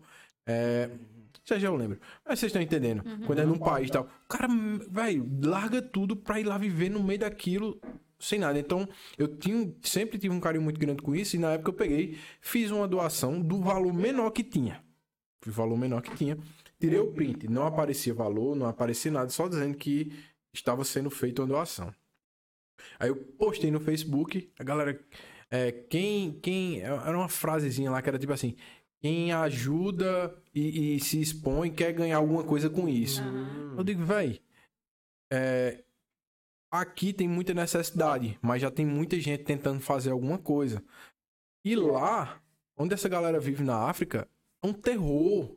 É um verdadeiro terror. O que a gente vivencia aqui é totalmente diferente, é uma coisa muito mais grave. Então, eu posto isso aqui pra ver se mais alguém se sensibiliza e faz. É tanto que não tem valor, não tem nada, não tô me mostrando, não. Eu tô querendo incentivar que outras pessoas também doem pra isso aqui que eu acho Não tão teve agora a importante. enchente da Bahia, todo mundo tava postando. É uma forma de incentivar. Justo, pois é, chegar em mais pessoas. Eu Entendeu? acho muito, eu acho muito top aquela ideia do, do Médicos Sem Fronteira. É muito importante e eu sempre que eu posso, não, não é fácil, mas sempre que posso eu tô, tô lá dando, fazendo minha parte, porque é, é, tipo, é uma coisa assim, é muito fora do padrão, velho. Outra coisa que so... outro verdade. pessoal que sofreu muito na pandemia que foi os circos. Campina Sim. tava cheio de circo. Verdade, tem uns três nessa menina. Era. E a gente também deu uma ajuda pessoal. E o engraçado é que a gente postou, incentivou e a gente recebeu ligações de amigos empresários que queriam ajudar. Os Ou seja, contatos. Entendeu? Se viu ao que se prestou, né? Foi. E aí deu certo, tudo certo. E a gente sempre vem fazendo o que é o que tá nos nossos alcances, né? No Sensacional. alcance a gente vem fazendo. E quanto aos desafios, como é que tá aí os projetos, o que vocês pretendem A lançar, cabeça é um criar? Já falaram sobre franquia, né? Então, dentro disso aí, o que é que vocês têm assim mais palpável que realmente vai, vai sair do papel? O que realmente vai sair do papel? Hum. A segunda unidade vai sair do papel. Sim, vamos lá. Tem mais... É, Vai em Campina? Não, Não. não vai ser em Campina. Já, já. É, Campina depois receberá um upgrade. Entendeu? De... Ele querendo fazer o Miguel que eu já disse que era jampa. Campina, Campina depois receberá um upgrade aí de estrutura, meio falando de estrutura, né? Mas a gente. Que a casa merece uma. Né? Quem, Com certeza. quem dá régua e compasso. E aí a gente vai ampliar o nosso plano. Vamos começar com os pés no chão. de- A gente. eh, em maio, no aniversário da Seleta, a gente fez um vídeo contando nossa história e dizendo que estava na hora de expandir Hum. né? E já vamos fazer dois anos agora, vamos juntar outro aniversário e o povo deve estar. E a expansão, mas tem que ter muita calma, muita cautela. Mas entendeu? essa expansão vai ser uma filial. ah, Entenda assim o que é que eu tô querendo. Não é nossa. Vai ser uma, eu sei, vai ser uma filial, Hum, mas já vai ser uma filial franquia. não, Não. nossa. Não, Filial vai ser. nossa. Filial Ah, entendi. nossa, né? Eu acho que ainda vem aí umas duas filiais nossas e depois vamos partir para franquia. Ou, ou du- no caso, duas de uma pessoa. Não. não, não. Já estamos com a, a reta traçada já. Ou seja, vão querer expandir aqui por perto. Quando estabilizar tudo, pensar realmente em franquia. É. Quando a gente tiver. Na realidade, a gente já fez consultoria, né? Recentemente. Uhum. E a gente, quando a gente tiver pulando da segunda para terceira, aí a gente já vai é, amarrar a questão da franquia. É muito desafiador, assim, partir por uma franquia. Rapaz, a gente ainda não tá sentindo Um pouquinho, muito. se vocês A quiserem. gente ainda não tá sentindo muito. A gente tá na ideia, assim, sentindo a ideia, né? Hum. A gente sabe que vai ser uma coisa bem mais é, cheio de detalhezinho, cheio de, sabe? A gente já viu Eu um acho que vídeo o processo muito de detalhe, franquia vai ser bem mais trabalhoso. É. Detalhista. Principalmente a questão de, de selecionar os produtos, encontrar os parceiros corretos. É isso. porcionamento, tudo isso, Isso. isso é muito importante. Isso. Talvez, talvez o, o, assim, o plano da gente mesmo é que a gente possa fazer uma, uma empresa que vá fazer todos os insumos e só Hum, enviar para as franquias. É melhor, a gente tem mais Lógico, controle. de- de- aí tem toda uma logística. Aí não vai ser feita dentro da seleta. De refrigerante. Ela vai Vai, ter uma claro. outra empresa à parte para abastecer as três seletas da gente, mais as franquias, entendeu? é Porque a gente vai ter controle 100% do que está sendo. Exatamente. entregue do que lá. Tá enviando para os franqueados. Entendeu? É a nossa ideia. Essa é a ideia aí. Mas aí a gente só vai poder amadurecer ela mais pra frente, né? A gente fez. Aí falando de, de- Falamos disso agora. E a gente fez também, que eu esqueci de falar, a gente fez a primeira edição do Natal da Seleta. Agora no final do ano. Hum, A primeira edição a gente levou o Sérgio, também. Papai Noel, hum. que é o mais conhecido aqui, né? Que foi eleito aí, eu acho que em 2005, um dos Papai Noel mais bonitos do Brasil, lá em Gramado. E ele teve com a gente no pri- primeiro Natal da Seleta, a gente fez lá para os nossos clientes e deu super certo. A chegada dele no trenó, de noite, encheu de cliente lá. A gente fez uma divulgaçãozinha, né? Claro. Mas é, foi muito legal. Os clientes, as crianças, tivemos pipoca, algodão doce. Foi muito legal. E fizemos também a primeira edição do Halloween da Saleta. E foi também lá na Saleta. A gente caracterizou toda a Saleta, né? E tivemos lá, o pessoal tava fantasiado lá, Casa de Papel, os atendentes. A gente tava fantasiado também de Round 6, a gente pegou aquela pegada toda Sim, momento, no né? momento, entendeu? E vão ser coisas que a gente tá lançando e vão ficar, entendeu? Primeira edição do Halloween, primeira edição do, do Natal. O aniversário da Seleta sempre vai ser uma comemoração master, que foi, realmente foi, até falando de vendas, foi o mês que a gente mais vendeu, entendeu? Foi o mês de maio.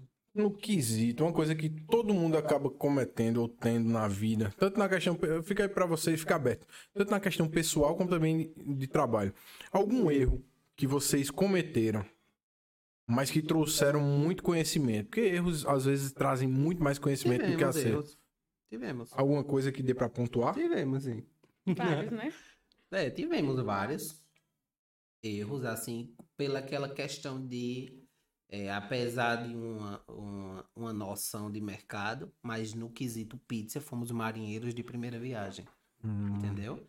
Então tem coisas que a gente hoje tá bem, hoje tá bem mais redondo, hoje tudo tá bem mais redondo, entendeu? Mas e que bom que foi em tão pouco tempo que as coisas ficaram mais redondas.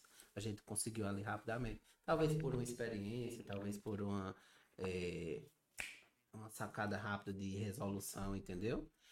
E aí a gente, assim, ainda tá dando certo. Que pizza gostosa. Tô aqui batendo um rango aqui que eu não sou besta nem nada. Pois é. Eu tô de dieta, mas como vocês sabem, a gente vê uma pizzazinha na frente. Um Não, pãozinho tem desse pra mim, Janeiro, só um pãozinho. Não é Só um assistir, pão. não. Não, é bom que ele tá longe ali, não tá É, Tá nem conseguindo ele tá chegar. incomodado. Mas eu já roubei dois. Ah, só nos pãozinhos, tô ligado. E é tu, que eu mais gosto. Me conta aí. Você foi quem falou menos. Normal. Qual a coisa que tu acha mais importante dentro de uma empresa, assim? É uma pergunta bem aberta. Você vai falar aí o que você, você vê como uma coisa realmente importante, que, que, que é, é primordial para tudo funcionar tão bem. É a satisfação, né? A satisfação para gerar gratidão. Se a gente tá satisfeito, o funcionário tá satisfeito, o cliente vai ficar satisfeito e a gente vai resumir tudo em gratidão. Entendeu? E a política de vocês, assim, de, de contato e convivência com os funcionários? Como é que vocês gerem isso? Não é mesmo que isso aí, irmão. Tudo lá dentro é tudo tranquilo. O Não se dá bem, se, não se dá bem se não quiser. Se não quiser, só se É for da parte deles. Entendeu? Porque da parte da gente pra eles. É O conselheiro em pessoa tá aqui, né? É. É. Porque às vezes até os meninos reclamam porque eu converso demais. Sabe? Quando acontece alguma coisa errada, eu vou converso e tudo mais. Mas é uma política que eu uso já há tantos anos, né? De, de tentar ir por um caminho mai, melhor, né? Mais diálogo. Mas os meninos são ótimos. A equipe da gente é sem legenda, na Que realidade. coisa, é muito massa quando isso acontece, velho. Tanto quando a empresa. Porque é o seguinte, às vezes você nem consegue valorizar, porque às vezes tem uns funcionários que são complicados demais. Mas quando você vê assim que tá a coisa fluindo bem, é bom pro cara que trabalha satisfeito, que vai fazer um produto bom, com, com bom gosto pro, pro, pra quem vai consumir. E por consequência, a empresa consegue se estruturar e dar um bom capacidade de trabalho pra eles, E né? eles sabem que a partir do momento que a gente, que a gente sempre fala em reunião, a gente tem muitas reuniões com eles, inclusive, a gente, inclusive um ponto que a gente nem falou, a gente reza com eles todo dia. É, quan- antes de começar o expediente, a gente reza com eles, né? Quando a gente não tá, a Seleta tá se mexendo aí, hein? Fui falar em reza, não sei o que, o negócio tá caindo. É, a gente reza com eles e quando a gente não tá, eles mesmos se juntam na hora, antes de começar, eles têm que rezar, entendeu? E aí, Daqui, eu tenho, tenho uma solução aqui. deixa ela quietinha aí. Me diga uma coisa. Aí, melhor lugar. Show. Foi Dentre ótimo. tantos assuntos, é, alguma coisa faltou a gente conversar e que vocês acreditam que, que, que não poderia faltar? Ou a, a gente conseguiu abordar tudo que tava aí no, nas possibilidades? Rapaz, Que sim. eu acho que Foi uma tranquilo, conversa bem- legal, bem ótima. Pegou vários Entendeu? pontos. Pegou, Pegamos vários pontos e é porque também a gente tá no início, né? Como você diz, a gente só vai fazer dois anos aí. Estão ainda. construindo história, vocês estão, apesar de, de ter caminhado muito bem, vocês ainda estão naquele período de, de plantação, né? De, de, de semear. É, na realidade, a gente assim também tem todas todas as empresas de marketing que passaram por a gente, eles olharam pra gente e faziam assim, cara, como vocês são acelerados. E a gente tá aqui, a gente tá já Não lá em para. São João, já tá no final do ano Entendeu? que vem. A programação da tá gente aqui já tá em João Pessoa. é A gente tá na programação de outubro já, fechando. Entendeu? Caramba. Tô fechando outubro já pra poder. Aí depois vai ficar só novembro e dezembro. Mas até outubro já tá quase tudo fechadinho. O que vai acontecer dia após dia, a gente já tem no papel. É difícil aguentar, o negócio é pressão. É, E assim, tudo que a gente fez, é como eu- até a gente tava conversando antes, lá fora. É, a gente nasceu numa pandemia, a gente, eu também não tenho assim. O que, às vezes eu me pego pensando, se não tivesse pandemia, como estaríamos? né? Talvez Eu não, tivesse sido a sei, mesma eu coisa, não né? sei, porque tava todo mundo em casa, praticamente, né? Todo mundo só olhava pro Instagram e a gente explodiu o Instagram, tá entendendo? Então não, não tenho, a gente não viveu isso, né? Mas é, era o que eu tava dizendo a você lá fora. De qualquer forma, é, a gente vai fazer dois anos ainda, é muito nova a Seleta, mas ela deu uma, uma virada de chave no mercado, entendeu? Ela deu uma virada de chave no mercado de, de delivery de pizza né? Muitas, muitas abriram durante esse período que a gente tá também. Pode ter sido é, espelho na gente, entendeu? Pela visibilidade que a gente tomou. E assim, é, a forma do que a gente tá conduzindo a empresa, o marketing, tudo, a gente é, deixou um espelho para que as outras que já existem, entendeu? Que não, não é, eu não vejo muito como assim, a povo, ah, estão copiando, não. Eu vejo muito como eles estão criando, viram, estão se espelhando e estão criando dentro versão da a versão deles, do, do- do- entendeu? Mas a- o segmento de pizza saiu daquela parte engessada, que era só banner e foto, e o preço, combo, não sei o que, tá entendendo? Promoção. A concorrência ela é importante, pô. É, exemplo- saiu, mas eu, eu queria que o mercado fosse mais unido. Sim, isso é Entendeu? importante. Se, se como assim, por exemplo, tivesse um sindicato, alguma coisa que fosse da, daquelas pizzarias da cidade, que eles andassem unidos, não tem pra quê, tá? Cada um tem uma. Campina tem quase meio milhão de Eu habitantes. acho, que, eu acho que seria até mais legal se fosse, uma, digamos assim, uma associação que não fosse sindicato ou dependente do Estado. Não, pronto, fosse uma exatamente. parada assim, Era isso caramba, que eu vamos dizer. juntar. Mas, mas eu vejo assim, eu vou te explicar, pelo menos coisa que eu já vi isso a vida toda, que eu também, eu sempre fui empreendedor, sempre montei alguma coisa e vivi em cima daquilo. Véi, as pessoas, a maior parte delas não estão prontas para essa conversa. É, então não. Não É estão. exatamente não estão na, na, na hora de pegar a pílula, sempre pegar a pílula de, de, de continuar assim. Porque é o seguinte, não é porque você está no mesmo ramo que eu que eu tenho que te odiar Uhum. ou tenho que tentar te derrubar. Pelo contrário. Por exemplo, eu comecei o podcast, surgiram outros. E, velho, eu faço. Eu, por mim, eu acho a coisa mais legal do mundo. Porque, digamos assim, no- trazendo para a perspectiva da pizzaria. Você tem uma pizzaria. Imagine que todas as outras quebrem.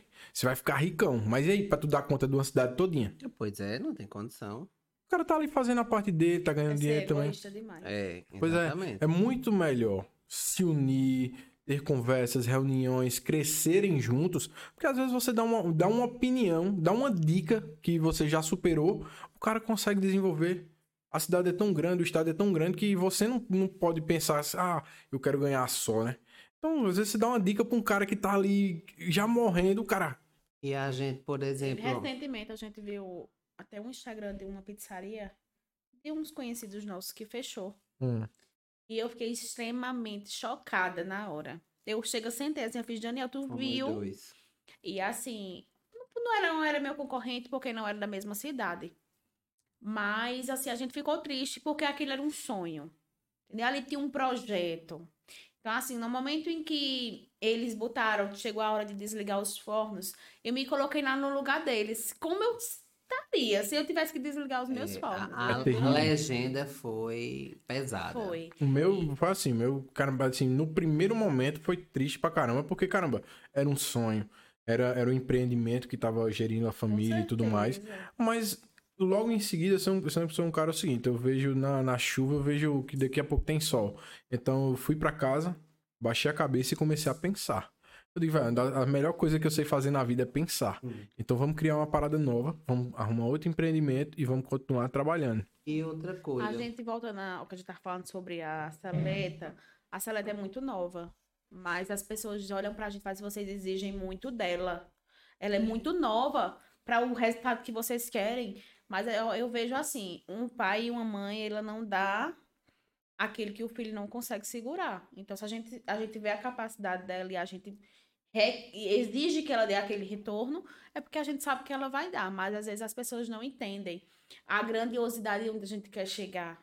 A gente não só quer ficar aqui, a gente quer expandir, a gente tem. Então a gente somos novos, mas a gente quer que isso aconteça o mais rápido possível, para que a gente possa usufruir e ver a, a coisa acontecer. Eu não quero deixar para os meus filhos É, dar continuidade. Com 70, deixa Eu quero, eu quero ver acontecer, eu quero vivenciar isso. Entendeu? Então, assim, é um sonho da gente e a gente quer isso o mais rápido possível. Então, a gente trabalha. Sem, ó, tem, tem dia que eu tô no computador aqui, ó, dura uma hora da manhã. Ele faz, Janiele, na hora de, De dormir. dormir. Eu faço, não, deixa eu terminar isso aqui, porque eu queria terminar isso aqui hoje. E às vezes ele fica brigando comigo, não, mas tá na hora da gente descansar pra amanhã. E não, mas deixa eu terminar coisa. aqui primeiro. E outra coisa, é, é muita coisa. Coisa é muita Oi! coisa. Não, é muita coisa. Porque a, a gente é tido como louco às vezes. É. Entendeu? A gente já, já, já Ele, vocês eu, ele- eu sempre chamo ele de louco. São Eu sempre refiro Não, ele como sonhador. louco. Porque assim, É a? Seleta, É ela não era um sonho. Ela passou a ser. É. Já no- quando a gente tava ali, opa, o que é isso? É a Seleta, tá entendendo? Porque a gente foi brincar de fazer pizza, bem dizer, no início. A gente foi ver, tanto é que a gente foi, sabe? Fa- vamos Sem fazer, nenhuma der certo, dê, porque a gente tinha as nossas coisas, ele já tinha as coisas dele. Se vamos, se der certo, a gente Então, vai. se não der, já tem Entendeu? como viver e vamos viver. Pronto. E aí ela passou a se tornar um sonho. Depois que a gente foi vendo. Depois eu acho que, pra mim, eu só vim despertar um meses depois. Eu acho Assim, que tá folga mesmo, folga, folga, a gente veio ter há pouquíssimo tempo. Porque a gente tava de segunda a segunda lá. Então, aí a mãe é fazer, tu não vai ter Damos folga, não, é? folga, viu? E não nos Ainda não damos. pode, não. Mas assim, um dia, hoje a gente não vai, mas eu faço aí, como é que tá aí hoje? É quantos pedidos, tá tudo tranquilo, precisa de mim. Eu A gente tá sempre no celular, tá na câmera, 15 assistindo a câmera. lá. Ai, 15 dias eu Não. não venho aqui, tô só vendo nas câmeras, não- não. Pronto, ano passado, foi ano passado, não foi? Eu fiz uma cirurgia. Eu ficava na, no- nas câmeras, brigava com minha mãe. Mãe, eu quero ir na sala. Deixa eu, não vou fazer nada, eu vou só olhar. Ela ainda foi pra uma reunião. Eu ainda fui pra reunião, mas eu não consegui me desligar totalmente. Porque é como a gente sempre fala, ali ela vira como se fosse uma, um filho. A gente, ela tá crescendo e a gente quer fazer parte de tudo aquilo. Então, às vezes, eu tenho uma, um- uma, uma mensagem que eu mando na caixa do meu cliente. Eu não consigo fazer manual. Eu queria fazer, mas a demanda é muito grande. É. Mas aí eu faço questão, eu faço, eu vou, imprimo e vou cortando e vou Botar digital. organizar. É, Exatamente. Pega um. Pega um... E aí chegou a. Mas às vezes, pronto, dia da, na Páscoa, ano passado eu mandei um kit Kat personalizado, tudo lindinho, maravilhoso. Então, assim, tem coisas que eu faço que a minha mãe faz, mas tu arruma trabalho pra tu, né? Eu digo, mas é tão prazeroso ver aquilo e mandar pro meu cliente uma coisa que ele nem tava esperando. Às vezes um, um pirulito, talvez qualquer coisa. e- Faz a diferença, sabe? A gente tem um retorno muito bom E dessas, tudo do que a gente fez ano passado, essas questões que a gente já falou, de datas, né? a gente Vem com força agora. Entendeu? Que Vem já toda- todas você É. vai. Agora não tem que ser. E as pessoas esperam. Esperam, já estão esperando. Esperam. Eles já estão esperando pelo Halloween, já estão esperando pelo Natal, já estão esperando pelo Eu não aniversário. acredito. São João. São João. Já tem gente aqui Vem no meu pancada. celular E o São João, como é que vai ser? Me diz logo. Eu faço segredo, ainda não posso revelar. Até os- mas... Por exemplo, até os a gente tem coisa que a gente. Eu nunca fui muito de guardar segredo. Entendeu? Nunca fui muito de guardar segredo. Eu sempre fico me coçando pra dizer. Mas com a seleta a gente teve que aprender. Às vezes quando o cabo vai, vai guardar um segredo e o cabo discorda. Ah, A gente teve que aprender, por exemplo, a vinda Mas de. Isaías para Campina, né? Foi um segredo guardado a 200 milhões de chaves. Isaías ia chegar na segunda, a gente contou aos meninos da seleta Na- nas no domingo. na- no domingo? Foi, o no domingo. Entendeu? Pra não- Ninguém não é por esperava. nada. Era para não vazar, entendeu? Aquele negocinho. É, e assim são guardadas todas as outras coisas que estão por vir. Que Entendeu? legal, velho. Mas Pois sim, é. João Pessoa, estaremos chegando em breve. É, E já- isso aqui, eu, sabe o que, é que eu acho massa? Primeira do- mão, só Primeira tá sabendo, mão. Sabe o que, é eu acho massa do, do, do podcast? De um cliente um dia assistir e saber dessas nuances que ele não tem ao alcance, do carinho que ela. Até quer ter, mas não pode. É. Aí faz de outro jeito, vai de outro jeito, não dorme, faz isso, faz aquilo. E, e isso faz com que o cliente se torne realmente aquele cliente fidelizado. No, em um- no Uns outubro- cortes, um negócio, você pega um pedaço, posta lá, o cara, eita, caramba, que massa. É, no outubro rosa, eu ainda nos primeiros dias a gente tentou fazer manual, tanto eu e minha cunhada. Então a gente escreveu, escreveu, mas aí a gente não aguentou mais. Eu disse, ó, Beatriz, já era, a gente tem que digitar mesmo.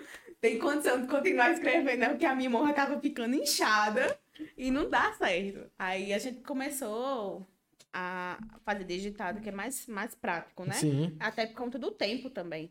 Mas os clientes da gente eh, são muito engraçados. São os melhores clientes. Tem aqui um porque- pe- ó, Lidiane Costa. Essa é minha irmã.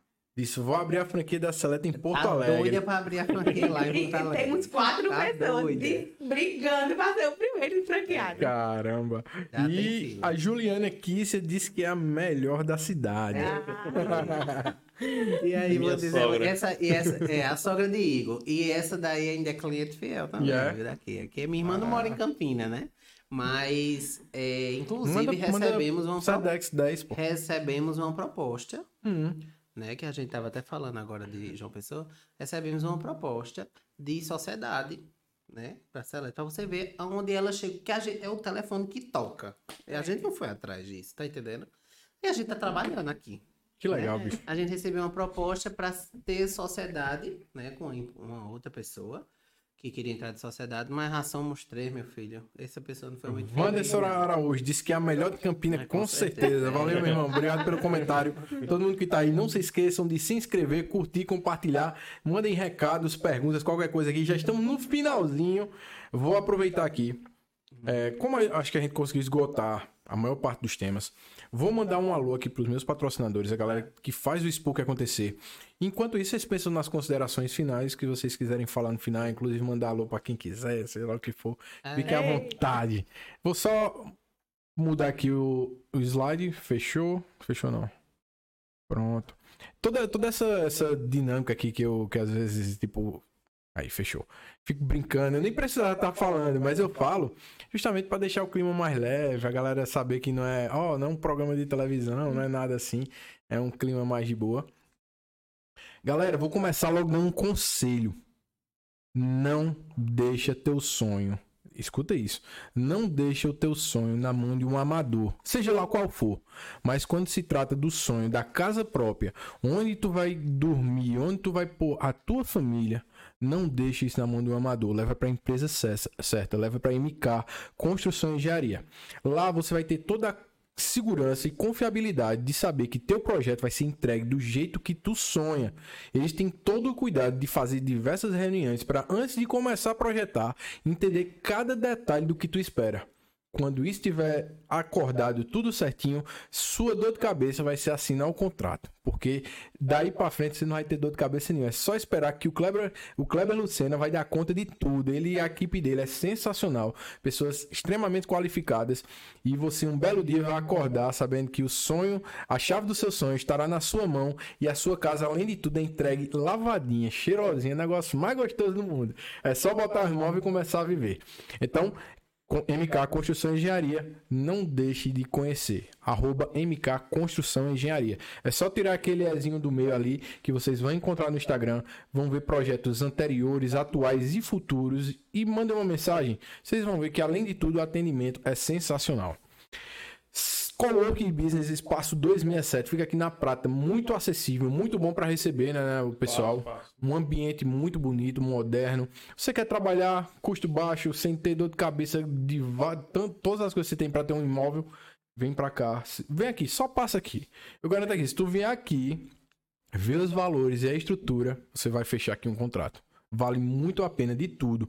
Procurem lá o Instagram, espaço 267 CG.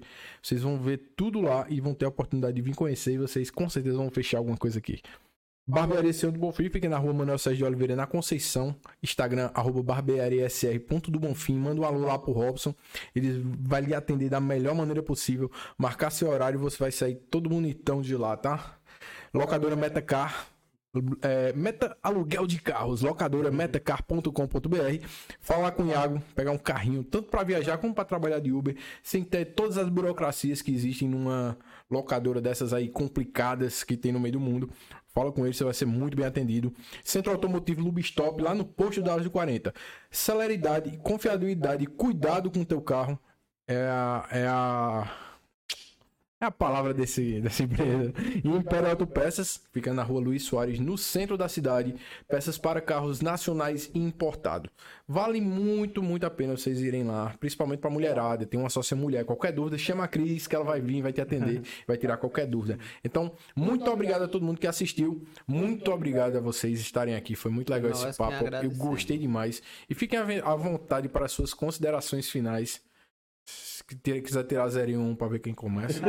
Daniel sempre começa. Eu posso falar, é, é agradecer demais o, o momento, né? Fomos indicados, né? Foi na sua caixinha Sim, lá sim, de bastante. indicação. E o pessoal indicou a gente para vir para cá, agradecer a todo mundo, nossos clientes, nossos E amigos. não foi a primeira vez, inclusive. Já, teve, já houveram outras vezes. É porque quando a pessoa vê assim, eu não, três pessoas. Antes a gente não tinha condição de fazer, porque éramos eu e Abraão. A gente Hum. ficou meio assim. E agora eu tava meio que não sabia como é que ia funcionar tudo isso aqui. Foi tipo, pra mim foi legal pra ter uma experiência nova. Mas foi bom, foi legal. Foi, foi. Top. E aí dizer a todos vocês que vão ver o nosso podcast, que estão assistindo, mandar um beijo para minha irmã que está em Porto Alegre assistindo, para Juliana também, e dizer a vocês que esperem que grandes coisas estão por vir da Saleta Pizzas, né? A gente está apenas no começo.